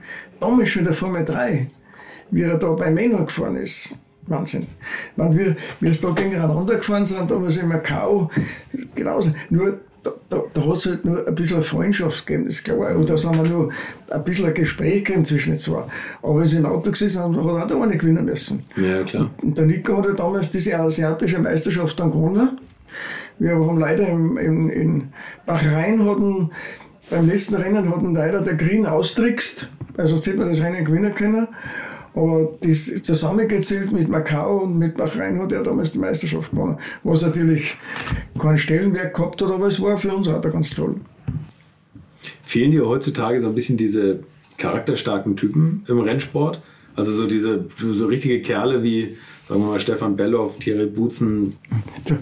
Heute ein Rennfahrer, erstens einmal, du siehst ja selber, wenn die Presse da, daneben ist. Früher sind die Rennfahrer ausgestiegen aus dem Auto, dann, hast, dann hat der Ingenieur haben wir ja keinen gehabt, oder der Pauli war ein Ingenieur gleichzustellen, weil er das auch drauf gehabt hat. Der Pauli war halt ein Learning by Doing. Aber dann hat der vorher gesagt, was macht das Auto? Und dann hat der, der, der Mechaniker hat halt das Auto dann dementsprechend eingestellt und gemacht. Jetzt, wenn aus dem Auto, das erste ist zum Mäusekino. Und dann steht er beim Mäusekino und dann tut der Ingenieur da rum und wenn er Glück hat und das letzte Training ist um vier aus, dann hat der Mechaniker Glück, wenn er um neun vom Ingenieur eine Listen kriegt, was am Auto zu machen ist. Nur weil der Ingenieur auch Drusen voll hat, also sagt um fünf gebe euch das Setup und um 9 sind wir fertig und um 10 fahren wir ins Hotel. Nein, es muss gearbeitet werden bis zum Unfall. Und das habe ich oft nicht eingesehen. Und da konnte ich mich oft nicht durchsetzen, aber in der Formel 3. Habe ich jetzt mal den Ärger gehabt mit dem Ingenieur, mit dem Erich Baumgärtner, der natürlich sicher ein guter Mann war, aber der natürlich auch, die, die, die hinterfragen ja ein eigenes, die tun hinter ihren eigenen Fragezeichen nur mehr Fragezeichen setzen.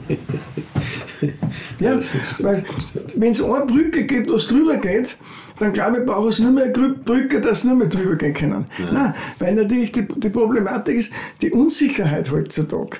Und wenn du halt schaust, für was brauche ich heute bei so einem Formel 1, das ist ja so, das Rennauto fährt auf der Rennstrecke und in der Fabrik fahren sie das Rennen praktisch mental und technisch noch mit. Das, das kann doch nicht mehr stimmen. Ja, das ist schon Wahnsinn, ne? Wirklich Wahnsinn. Ja, Auch was die, was die Jungs da heute im Simulator sitzen, das ist absurd. Da, da hat es einmal, in Japan haben sie es gegeben, das war so ein Ortssimulator, war das. Das war wie der, wie der Jelinski bei uns gefahren ist. 85, 86. Da hast du dich draufgesetzt und dann hat das, der Sitz hat das ungefähr so mitgemacht, was, du, mhm. was das Auto macht. Ich kann mich noch gut erinnern. Dann haben sie drüber gelacht über das Ganze. Das waren so die Worte für einen Simulator. Heute, dann brauchst du den Fahrer ein Gerät, wo der drinnen sitzt, dass er seine Halsmuskeln äh, stärkt. Da hängen dann, was weiß ich, so und so viele Kilo dran. Dann reißt das Ding von rechts nach links. Ja, und früher sind die ins Rennauto reingesessen, sind in so ein Coupé-C-Auto gestiegen, wo die Fliehkräfte ja zwischen gut und böse waren. Ich bin einmal mitgefahren. Wir haben in, in, in Monza haben wir immer, hat der Sigala immer für zwei Tage die Auto gemietet. Und da haben immer Leute mitgenommen, was natürlich hochgradig gefährlich war, aber wir haben es gemacht. Und dann ist, bin ich einmal äh, mit dem Boots, und als wir so lange überredet haben, bin ich mitgefahren. Dann ist der Boots mit mir da rausgefahren mit dem 962er, er sitzt rechts, ich bin links gesessen, ohne Gurt, glaube, einen Helm habe ich aufgehabt, wenn ich mich nicht täusche, so in so einem Schaumgummi-Ding. Und da ist er mit, mit mir rausgestottert. Dann sagt er, so schneller, dann hat er beschleunigt. Und dann ist er mit mir eine, nicht einmal eine ganze Runde rausgefahren und wieder heim. Dann hat er mir gesagt, wo er bremst in der Formel 1 und wo er beim Gruppe C bremst. Wahnsinn. Wahnsinn. Aber das ist normal, wenn du selber fährst. Ne? Das ist, ist ja nichts ist ja nichts Außerordentliches. Das machen die ja normal. Das, man darf das nicht überbewerten. Ne? Aber trotzdem, ist, wenn du da mitfährst, das ist brutal. Wir haben einmal ich war äh, in äh, Nürburgring, haben wir da den Gamalski mitgenommen von Shell, der uns ja da immer gut gesinnt war.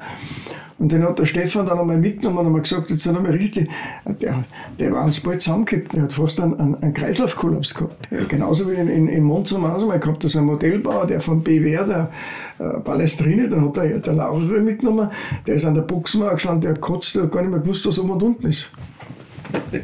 Brutal.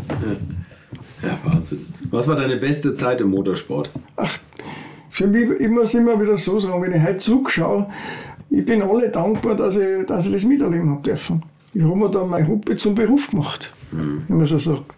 Weil äh, das ist, Und, und, und, ich glaube, ich kann heute überall hingehen und kann mich mit jedem unterhalten und ich glaube, ich habe keine, man, wenn ich zurückdenke beim Obermeier, wie wir äh, äh, Supercup gemacht haben. Man, da habe ich immer noch eine Rechnung offen, da habe ich äh, Supercup gemacht mit dem Patrick Simon. Mhm. Und ich habe den Simon damals zum Obermeier geholt und muss sagen, der, der, der Patrick hat mich fasziniert, weil ich habe ihm da mal zugeschaut, wie er am Salzburgring da also ein Referat gehalten hat über die Korvette, wo er da war.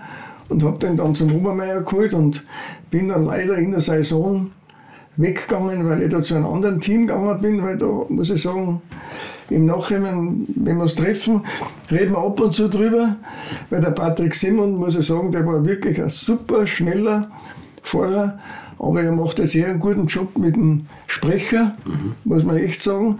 Er hat eine Ahnung, er redet keinen Schmarrn und redet keinen kein Stumpfsinn. Und den man, mit dem hätte man sicher damals die Meisterschaft gewinnen können, weil ich glaube, der hat moralisch, war man da bin ich wirklich, das, das, das hängt mir ein bisschen, was hängt man aber mir erinnert es halt immer wieder. Ne? Mhm. Weil das war ein Fehler, dass ich da gegangen bin. Aber da war falsch. Komme ich zu meiner letzten Frage. Ja, frag. Das sind die letzten 50 Liter Sprit. Wenn, wenn das Rohöl ausgeht und, und jeder kriegt nochmal 50 Liter, in welchem Auto und in, auf welcher Strecke verfährst du es? Ich? Ja. Nur mit Ferrari.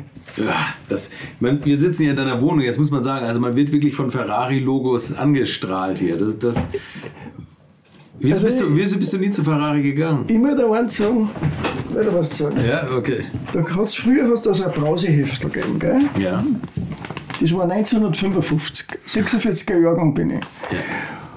Und du kannst das mal durchplanen Du kannst dir vorstellen, oder du kannst dir nicht vorstellen, wie schwierig das war, alle diese Autos in das Heftel reinzupicken.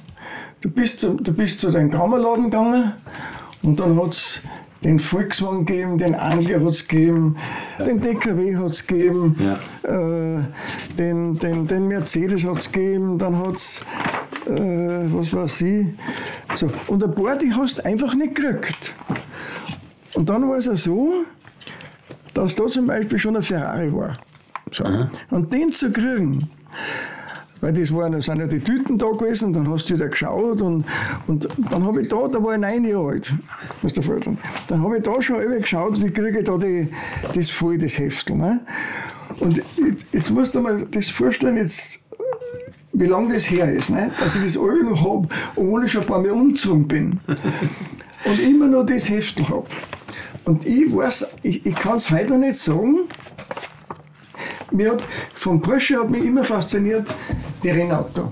Also, weil ich bin ja am Geisberg gewesen, das Geisbergrennen, und die waren dann ein 4er GTS da, weil da kann ich da eine kurze Geschichte sagen, was er, wie der Stammerlein bei uns gefahren ist, der Rolf, ne? Der ist ja da, der Stammerlein war ja immer sehr distanziert zu den Mechaniker und so weiter. Da hast du da, du wieder, beim Schnitzer war, da bist du, das, hast du habe ich mit denen nichts da gehabt, weil der Stammel ist damals mit dem Toyota gefahren. Und er hat mir damals eine Geschichte erzählt, er hat dann einen 904 GTS gehabt, den Porsche. Und den hat er, also so, ich erzähle es so, wie er mir es gesagt hat, ich meine, es wird schon stimmen. Den hat er nach Luxemburg verkauft. Und da ist er dann mit, mit dem Auto hingefahren, mit dem Hänger, und hat dann das Auto verkauft. Ich sage jetzt die, die Zahl, ich glaube, es waren 15.000 Mark. Weil das Auto hat damals schon, müssen wir nachschauen, ich glaube 35.000 Mark, was die gekostet haben, den 1.4 GTS.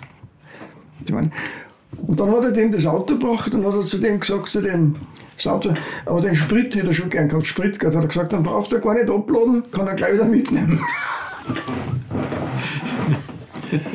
und nur mal jetzt zurück auf das. Und mir hat das immer der Ferrari fasziniert. Und ich habe ja dann auch einmal, äh, später einmal, weil wie ich beim Brunnen war, gibt es ja den Helmut Mander. Der ist ja selber mal super Rennen gefahren, der Helmut. Gegen den sind wir auch gefahren mit Wolfe. Und da haben wir dann schon mal verhandelt, da habe ich mit ihm verhandelt, dass wir vielleicht äh, Ferrari-Vertretung übernehmen in Freiburg. Nur war das eine schlechte Zeit. Gut, ich habe dann gewusst, ich, wenn ich so, immer sowas machen muss, natürlich schon ein bisschen weiterdenken, weil da war der, der, der Ferrari, der 400er, der hat sich schwer schlecht verkauft. Und der Helmut Mann, der war damals zuständig auch für den Verkauf. Und ich habe damals mit ihm haben wir das gemacht, diesen Vergleichstest äh, F40 gegen 956 am Nürburgring. Ja, okay. Mhm, haben wir eine tolle Geschichte gemacht. Und dann habe ich einmal mit dem alten Jürgens, Ja. Das ist ein Reporter, ne? Journalist. Ja. mit dem haben wir die Geschichte gemacht bei Ferrari in Fiorano 959er gegen F40. Und das, das war, weil durch das, dass ich da so ein Fan bin, haben wir da die Geschichte gemacht. Äh, und das war genau am Montag, nachdem dass die Ferrari so schlecht waren in Imola, glaube ich, war das. Und dann musste der Berger testen. Und wir sind dann runtergefahren, weil der Brunn hat ja einen 951er damals gehabt. Und dann sind wir, er durfte ja mit dem Auto in der Schweiz nicht fahren, weil das Auto war auf Deutschland zugelassen. Dann bin ich durch die Schweiz gefahren, er ist mit einem 928er gefahren und in Italien ist er dann mit einem 951er gefahren. Ich hab da Blut geschwitzt, dass ich hinter dem Brunnen nachkomme, weil das Problem war für mich das, er ist vorgefahren und ich habe immer Angst gehabt, wenn er natürlich mit dem 951er da vorbeifährt an die Leute, dass die Leute dann schauen, was ist das für ein Auto. Jetzt komme aber ich mit dem 928er hinten nach, aber nicht mit 150. Wir sind da gefahren 270, 280. Gell? servus.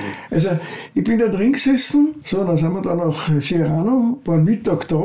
Ja, jetzt hat der Berger da von mir uns getestet. Ne? Und wir kommen nicht in die Rennstrecken rein.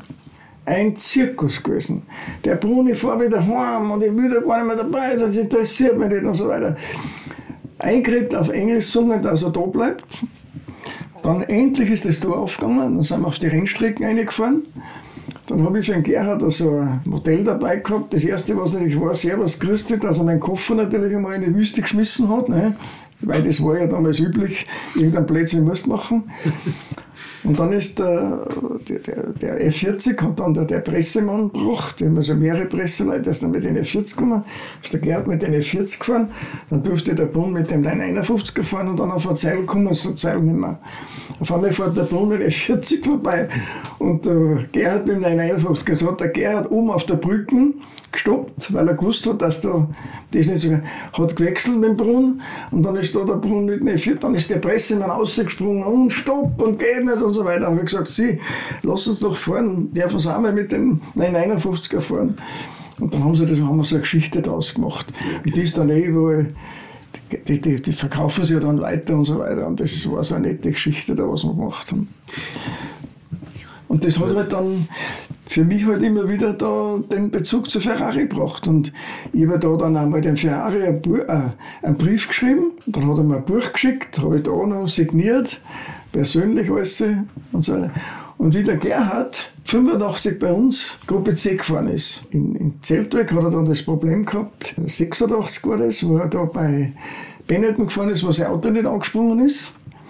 Und ich habe mit ihm immer so Kontakt gehabt, den Gerhard, so, er- weil dieser Einsatz, dass der zustande gekommen ist, das war sowieso ein Problem, weil wir sind Interserie gefahren, der Stuck ist Interserie, wir haben getestet am Salzburgring. Und dann äh, war der Gerhard zufällig da, weil er auch halt, und dann sagt der Stucke, lass halt mal den Gerhard einmal fahren mit dem 962. Dann sage ich, nein, du, äh, geht nicht, ich kann da nicht dann, weil das war gerade in dem Jahr, wo der, die Zeitung einmal so ein bisschen einen Stress gehabt hat mit dem, mit dem Berger und mit dem Gartner, wo die da untereinander ein bisschen schlechte Worte gehabt haben und der Brunn dann geschimpft hat, ah, der Berger und der Gartner und so weiter. Und wenn der Brunn auch nicht mögen hat, dann hat er schon schlechte Karten gehabt.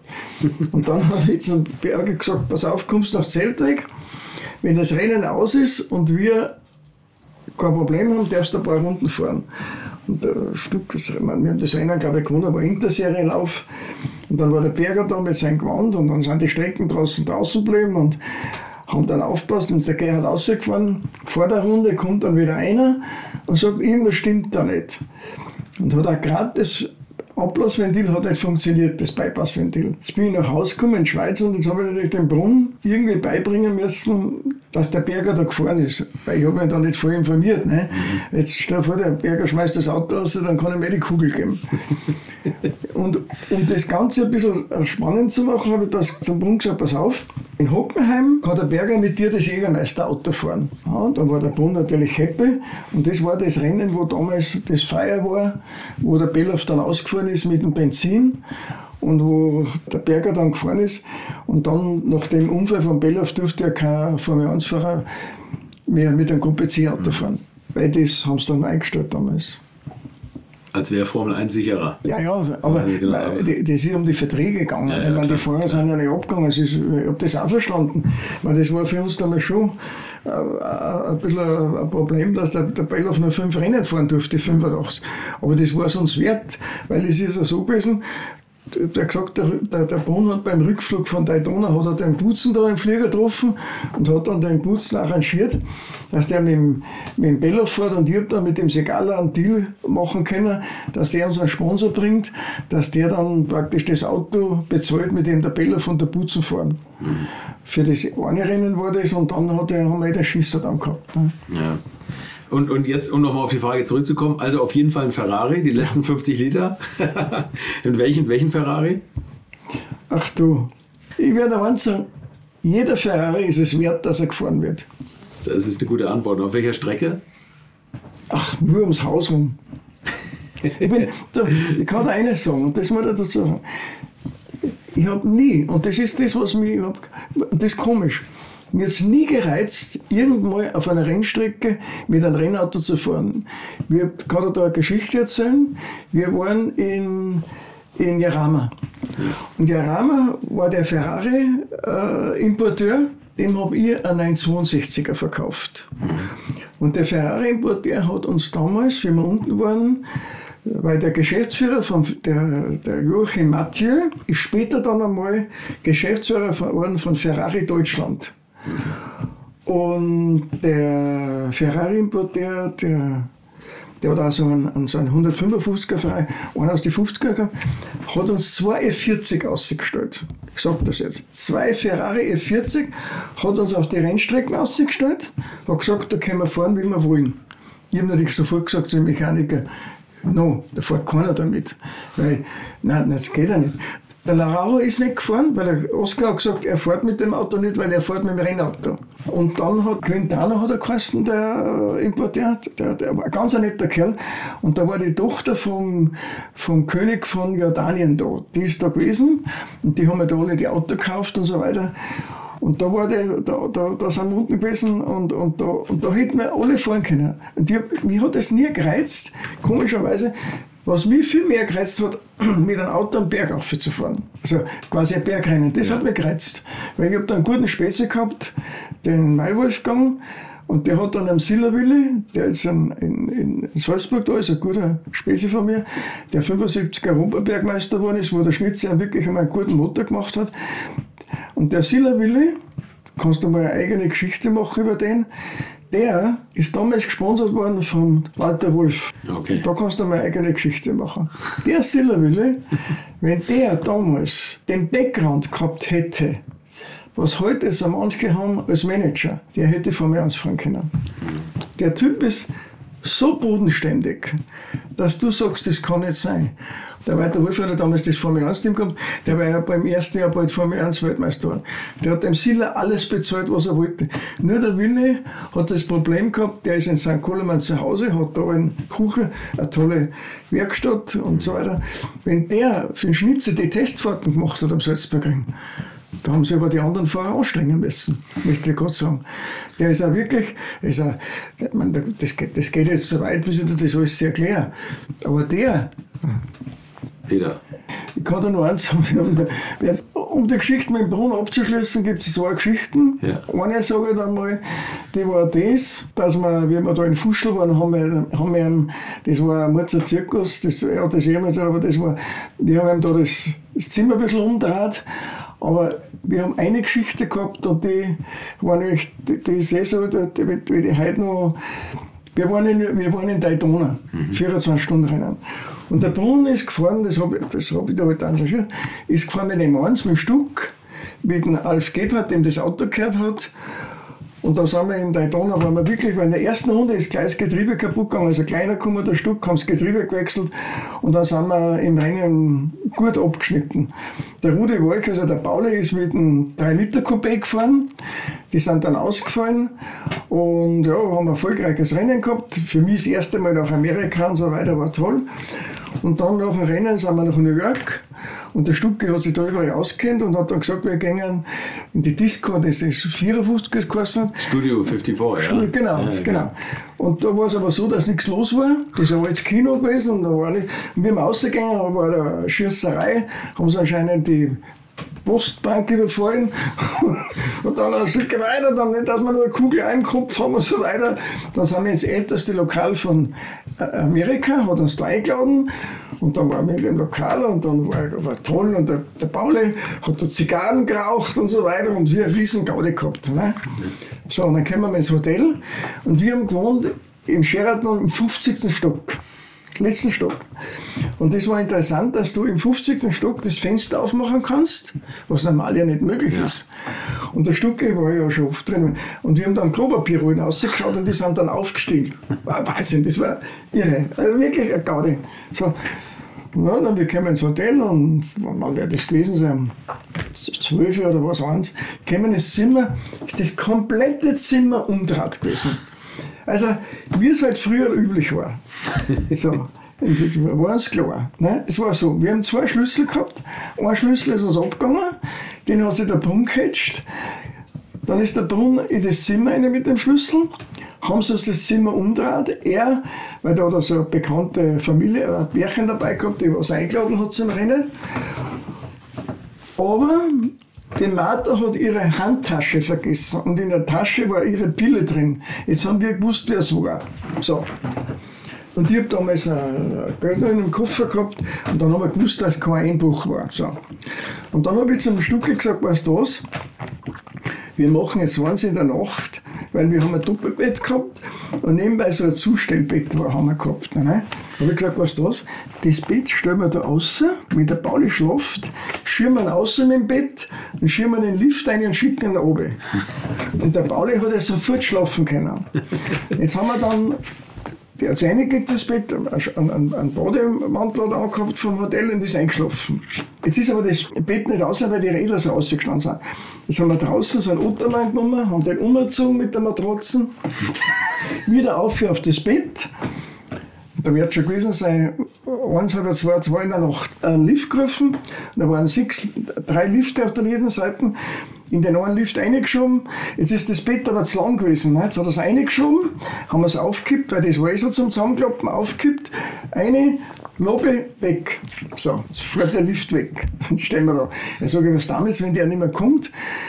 Und jetzt war es so, durch das, dass der, der, der Lifter so Kompression hat, auf, hast du immer gehört, Ne?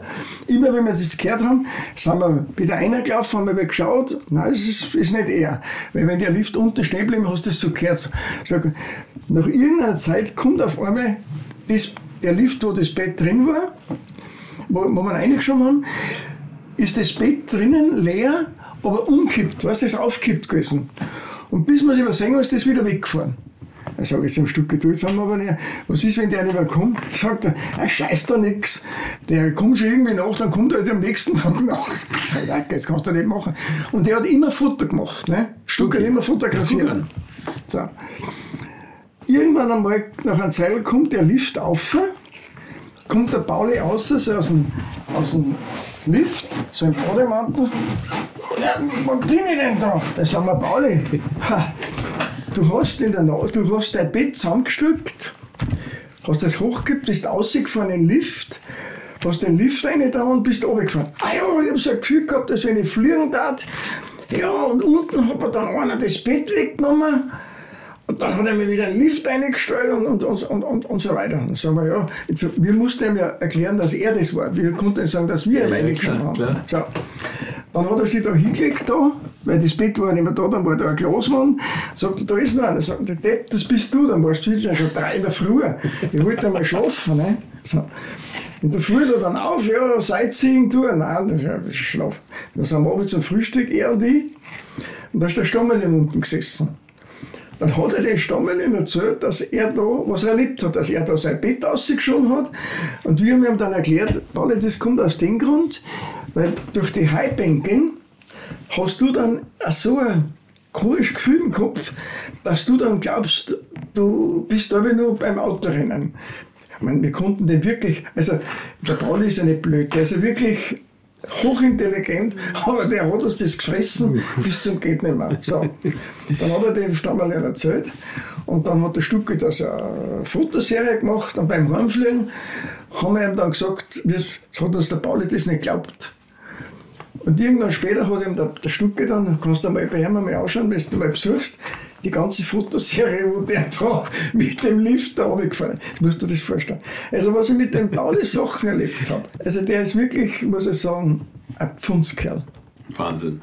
Mein Also- Gott, was für, was für tolle Erinnerungen du hast. Ach du, we- weißt du, es ist, du, du mit dem Alvin Springer zum Beispiel, wie Ja. in Amerika waren. War ja auch schon bei mir zu Gast. Ja, sind wir das erste Rennen gefahren in Daytona. Und wir waren da drüben, äh, Segala, Larauri, Butzen. Und dann sind wir das erste Rennen gefahren und dann haben wir schon das Problem gehabt. Herüben sind wir Michelin gefahren und drüben Goodyear. Und die Goodyear-Leute wollten uns am Anfang keine Reifen geben. Ne? Weil wir sind da 86 drüben äh, gefahren und 86 war das erste, wo wir mit Michelin gefahren sind. Und der Michelin war, der Qualifier war ja um in Spa waren wir ja um x Sekunden schneller mit dem Qualifier. Ne? Da hat uns keiner erwischt. Und dann hat er später dann auch Mercedes dann Michelin genommen. So. Und wir waren da in Daytona und fahren und alle Augenblicke sind wir stehen geblieben. Und da war irgendwas mit dem Verteilerfinger. Und dann haben wir eh schon gesagt, dass uns da der Springer da einen Hund reingehauen hat. Aber wir haben uns dann gut verstanden mit ihm über die Saison und sind mit ihm da wirklich gut zusammengekommen, weil ihm das auch gefallen hat, dass wir ein bisschen eine Gaudi machen und ein bisschen eine Gaudi haben und so weiter. Weil da war einmal so eine Situation, waren wir in Miami beim Rennen und der Springer hat uns da, weil er glaube ich hat zum sein Hotel zu Fuß gehen, hat uns ein Leihauto gegeben. Ne? Und ich bin dann äh, in der Früh zurückgefahren und da denkt ich, Scheiße, und wieder am Parkplatz stellt das Auto da hin. Und dann auf Nacht sind wir halt hingegangen zum Auto, ist das Auto weg. Ne? Sag ich, Alvin, da haben sie das Auto gestohlen, ne? das wird schon so sein. Ja, dann ist er dann, der Alvin ist ja auch so lustiger, weil der ist auch für einen Spaß zusammen. Dann hat er, ist er dann, hat er dann seinen, den Erich, den hat er dann geschickt, dass er da schaut, dass er das Auto organisiert. Anscheinend haben sie es wirklich dann gestohlen.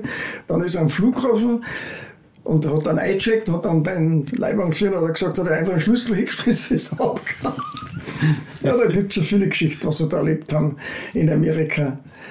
Das war schon In welchem Land hat dir die Mentalität am besten gefallen? außer Europa in Amerika. Ja? Bei Japan ist so engstirnig, das ist ein Wahnsinn. Also, das erste Rennen, was wir in Japan gefahren sind, das war in, in, in Fuji. Da waren wir, sind wir drei Tage gefahren, das letzte Rennen, da haben wir, da ist gefahren der Schickentanz mit einem Japaner. Der Japaner ist so ein kleiner gewesen.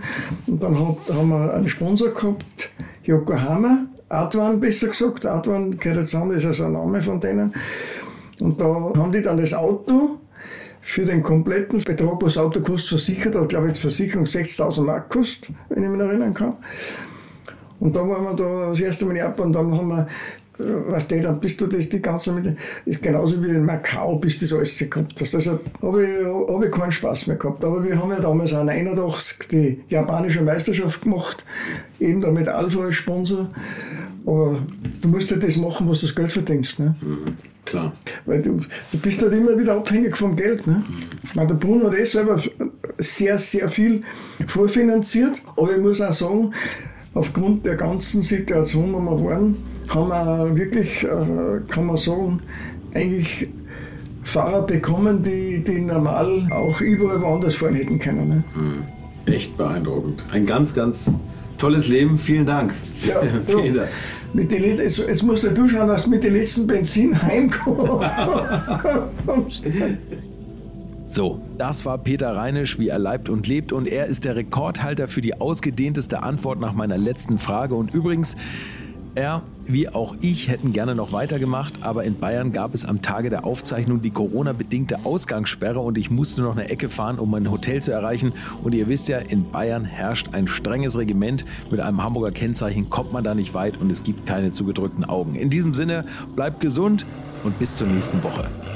Infos, Bilder und alles Wissenswerte unter der Internetadresse www.alte-schule-podcast.de. Alte Schule ist ein Podcast aus den WakeWord Studios.